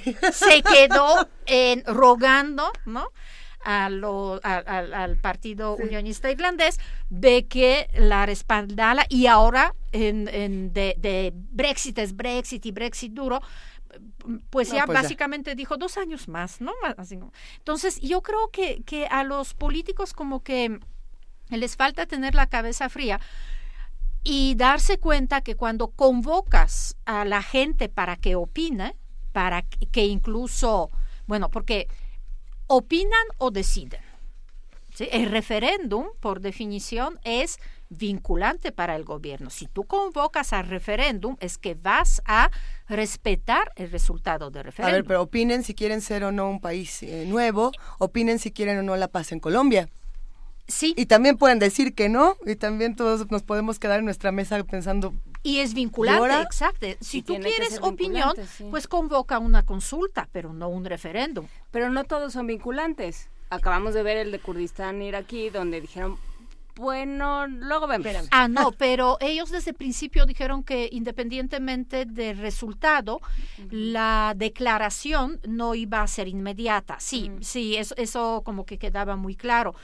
Yo creo que en el caso mm, kurdo, finalmente, en, eh, los kurdos están muy conscientes que primero están divididos entre, entre varios estados y mm, ninguno de esos estados mm, está de acuerdo, pero además en el caso de Irán, en el caso de, Turquía, es claro que esos estados reprimen violentamente mm, las aspiraciones independistas, ¿no? Entonces, claro, Irak es un estado débil, es un estado dividido, es un estado que apenas está mm, eh, luchando con el Estado Islámico, en eh, igual podríamos decir en Siria, ¿no? pero los kurdos saben que estando en una región tan delicada, tan conflictiva, pues no pueden anunciar o proclamar eh, su independencia de forma unilateral. Nadie los apoyaría.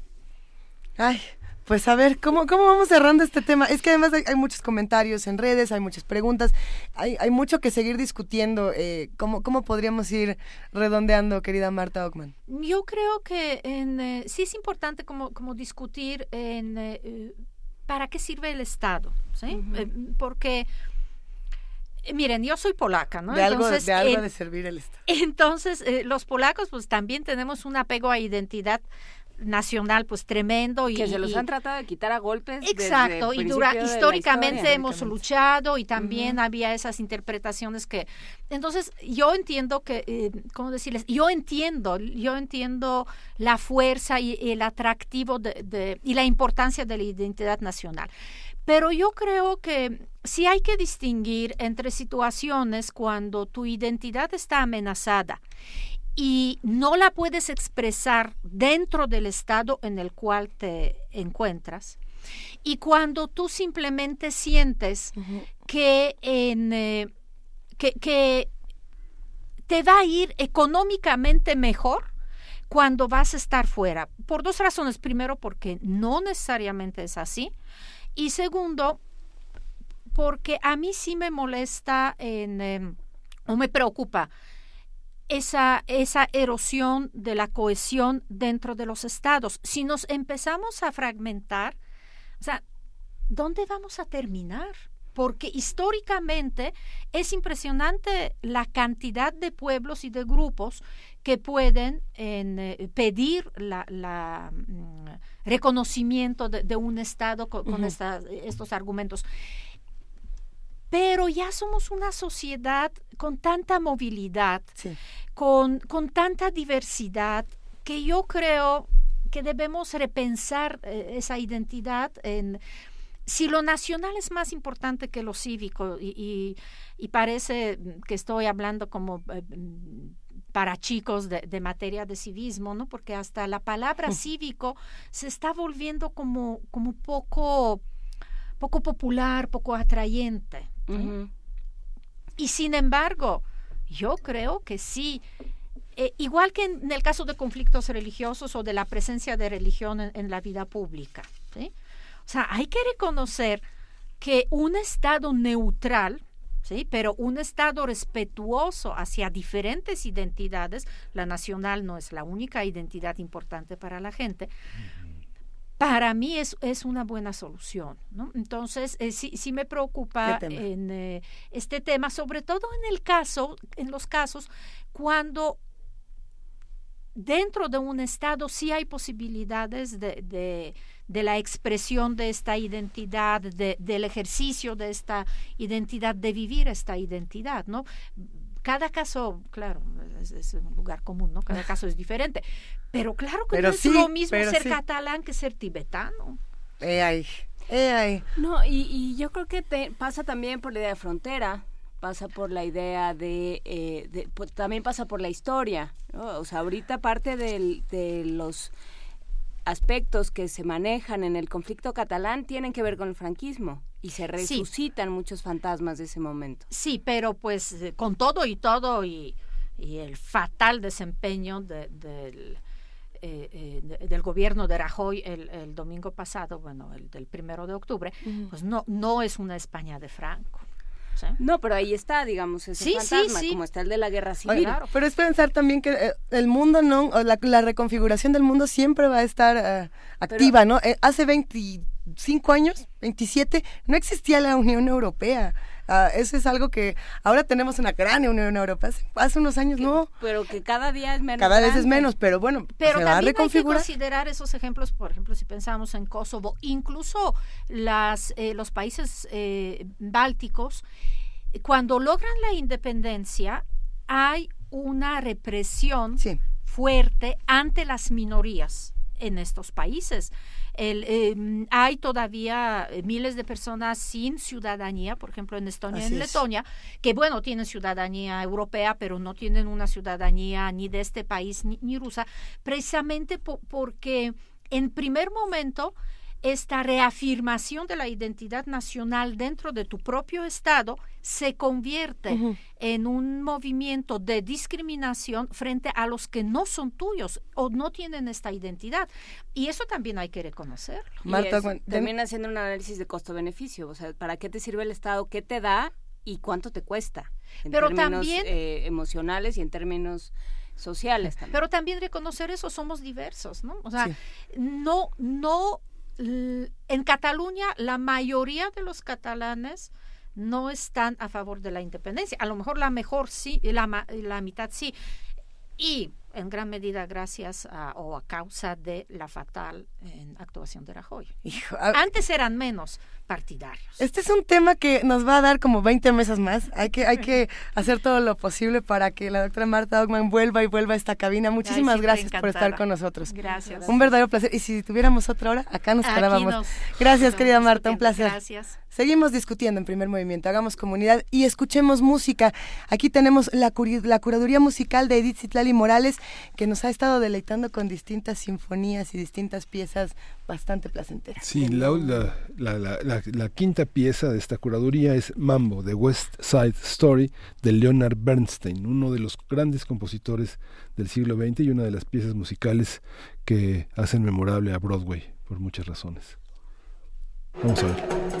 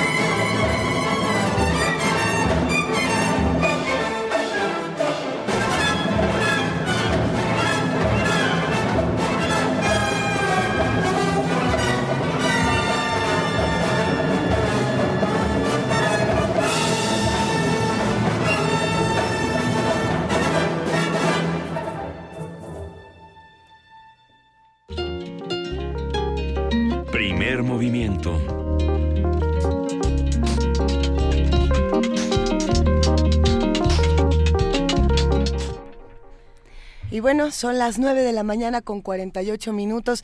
Nos da muchísimo gusto que nos acompañen y que sigan haciendo comunidad con nosotros a través del 860 de AM, del 96.1 de FM, por supuesto del canal 120 del 20.1. Así que recuerden, estamos en radio y en TV UNAM. Nos pueden encontrar en tv.unam.mx, en radio.unam.mx y si quieren vernos a través de Facebook Live en Diagonal TV UNAM. Ahí están todas las redes sociales también para que nos escriban para que sigamos haciendo comunidad y para que discutamos de otros temas que solamente podríamos estar discutiendo aquí. Por lo mismo, esta mañana le damos la bienvenida a la doctora Margarita Dehesa, miembro del Comité Científico de la Fundación Mexicana para la Salud Hepática, que nos va a hablar nada más y nada menos que del vigésimo quinto curso anual de gastroenterología en el Centro Médico. ¿Cómo estás, querida Margarita Dehesa? Buenos días. Hola, Luisa, ¿cómo estás? Buenos días. Un gusto escucharte, por supuesto. Eh, a ver, el curso anual de gastroenterología. Recordamos, cada año nos emocionamos de que se, avecinan estas fechas y de que podemos hablar contigo. No, pues bueno, claro, yo creo que lo, más emocionante de todo es que hemos sobrevivido durante 25 años. Yo debo recordar que en el 85 yo, a mí me tocó el, el sismo en el hospital y el hospital se reconstruyó y como somos un poco necios, decidimos que seguíamos adelante como debemos de ser todos para poder seguir impartiendo pues los conocimientos que tenemos gracias al seguro social porque debo de decir que soy yo llevo la, la camiseta de la el águila verde. Eso. Y pues ahora yo cuando yo me quedé de jefe del servicio hace ya 25 años decidí que una de las cosas que teníamos que hacer era hacer un curso anual para que trascendiéramos más que nada con la gente de, del instituto y toda la gente que nos quiera acompañar. Y ahora es una realidad que a pesar de todo lo que sucedió, logramos salvar que se siguiera celebrando el curso en las fechas que ya teníamos programadas, Excelente. que van a ser 11, 12 y 13 de este mes, o sea, pues ya, jueves, viernes, y, miércoles, jueves y viernes. Así es. Y Hacemos del... Sí, por favor, Marta. Exacto, y, bueno, vamos a, le pusimos aquí que qué ha pasado en 25 años en gastroenterología, en endoscopía y en hepatología, y está avalado por las asociaciones, tanto la de gastroenterología, la de hepatología y la de endoscopía, y realmente ha habido muchísimos avances, muchos de los de los cuales ya tenemos en el en el Instituto Mexicano del Seguro Social y el curso pues va dirigido a todos los médicos, internistas, cirujanos, médicos generales, médicos familiares y pues todo el que quiera asistir, que sea médico y que le interese ponerse al día en la gastroenterología, en el hígado y en la endoscopía. Y va a ser ahí en el Hospital de Especialidades, en el auditorio del doctor Bernardo Sepúlveda. Sí de nueve, de 8 de la mañana a 2 de la tarde. No cobramos nada. Lo único que nos interesa a nosotros es que la gente aprenda. Y como ustedes hacen comunidad, pues yo también me hago comunidad con todos los médicos que he conocido a lo largo de mi ya larga vida. Y el, se pueden inscribir directamente cuando lleguen. Pero así va a haber mucha gente porque hemos hecho, gracias a Dios, mucha promoción y lo pueden o se pueden inscribir vía telefónica al 5627-6900, extensiones 21565 y 22144. Y quizá a mí lo que me emociona más es una que, bueno, que llegué a, pesar de tantas cosas a tener 25 años de un curso ininterrumpido y que no cobramos nada, que contamos con el apoyo de la industria farmacéutica y que sobre todo pues toda la gente que nos ha visitado por tantos años sigue yendo ya a este curso y que no les vamos a, cobrar nada hasta que el cuerpo aguante. Es una actualización. y lo vamos a sostener, es una actualización forzosa. Quien no quiera ah. es porque ya es el. Exacto, porque ya más facilidades hasta les damos un nochecito muy rico y el último día tienen un brindis y la verdad es la convivencia eso ha, dado lugar a que nos conozcamos más los que nos dedicamos a esto y que sea un ambiente muy cordial en donde cada quien puede exponer todo, todas sus inquietudes y todas sus dudas y todos los temas van a ser expuestos por gente experta. Y vamos a tener como invitado muy especial a la autora Guadalupe García Tao, que es una experta en cirrosis, en hipertensión portal, padecimiento que pues cada vez es más frecuente en nuestro país. Eh, eh, sabemos, querida Margarita de esa, que el curso está abierto para todos. Eh, lo que también es interesante es pensar para qué, o sea, qué, es lo que nos va a dejar, a, digamos, a, los simples mortales que a lo mejor no sabemos absolutamente todo de este tema, pero que realmente nos interesa tanto por miedos, curiosidades, inquietudes personales, como por pensar también en las responsabilidades que tienen los sistemas de salud, pensar en muchas discusiones que se abren. ¿Cómo se relacionan estas disciplinas con problemas de salud pública? Pensando en síndrome metabólico, en hígado graso, en, diabetes, en, un montón de temas que pasan por ahí.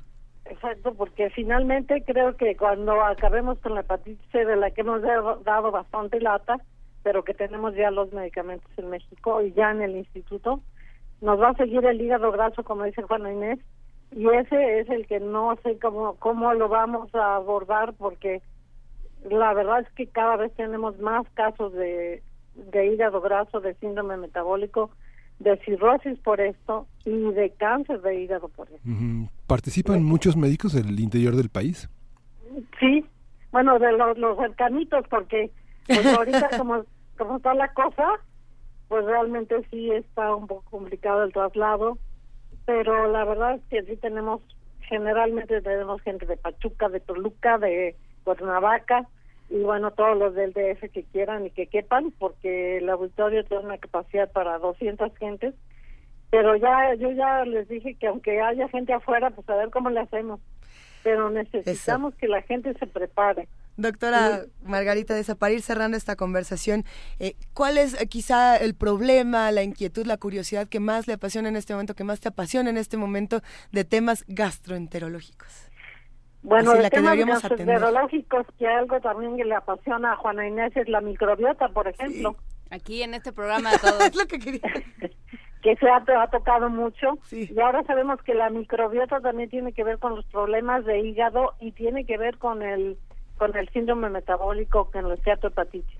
Y a mí lo que más me preocupa es evitar que lleguen a eso, que los que tienen cirrosis y que son del seguro social acudan al Seguro Social, los que tienen hepatitis C, acudan al Seguro Social porque ya tenemos medicamento gratuito para ello.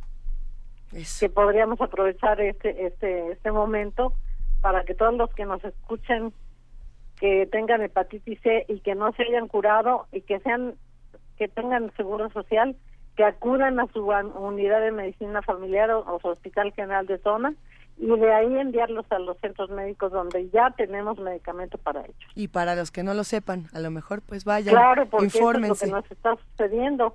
Sí. Como que se nos fueron, se diseminaron por ahí, pero ahí están.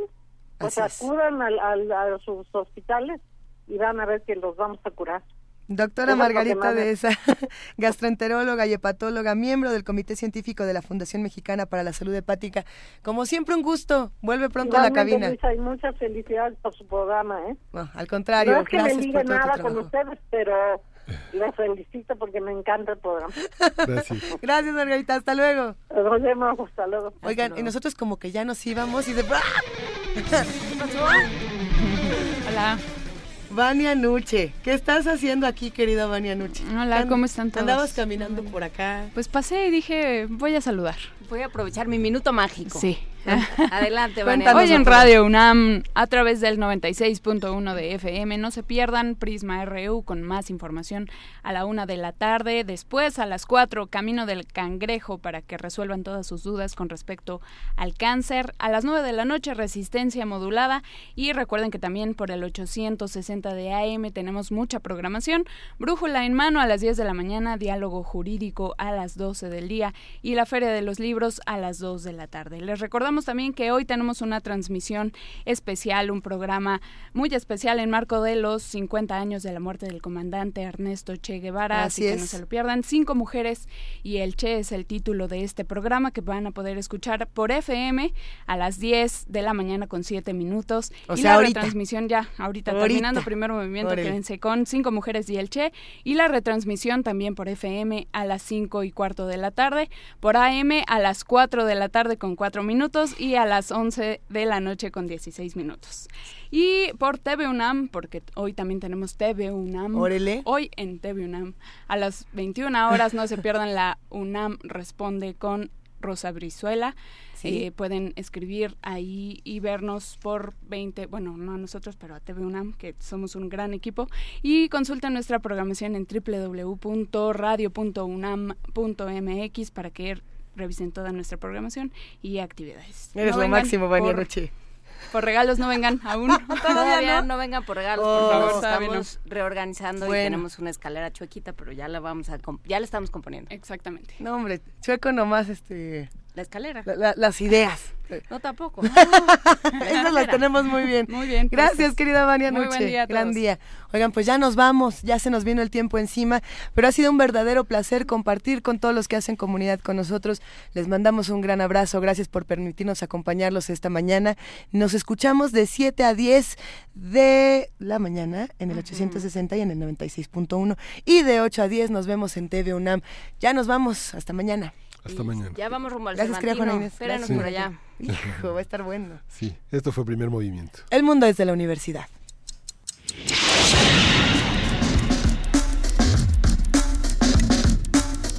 Radio UNAM presentó Primer movimiento. El mundo desde la universidad.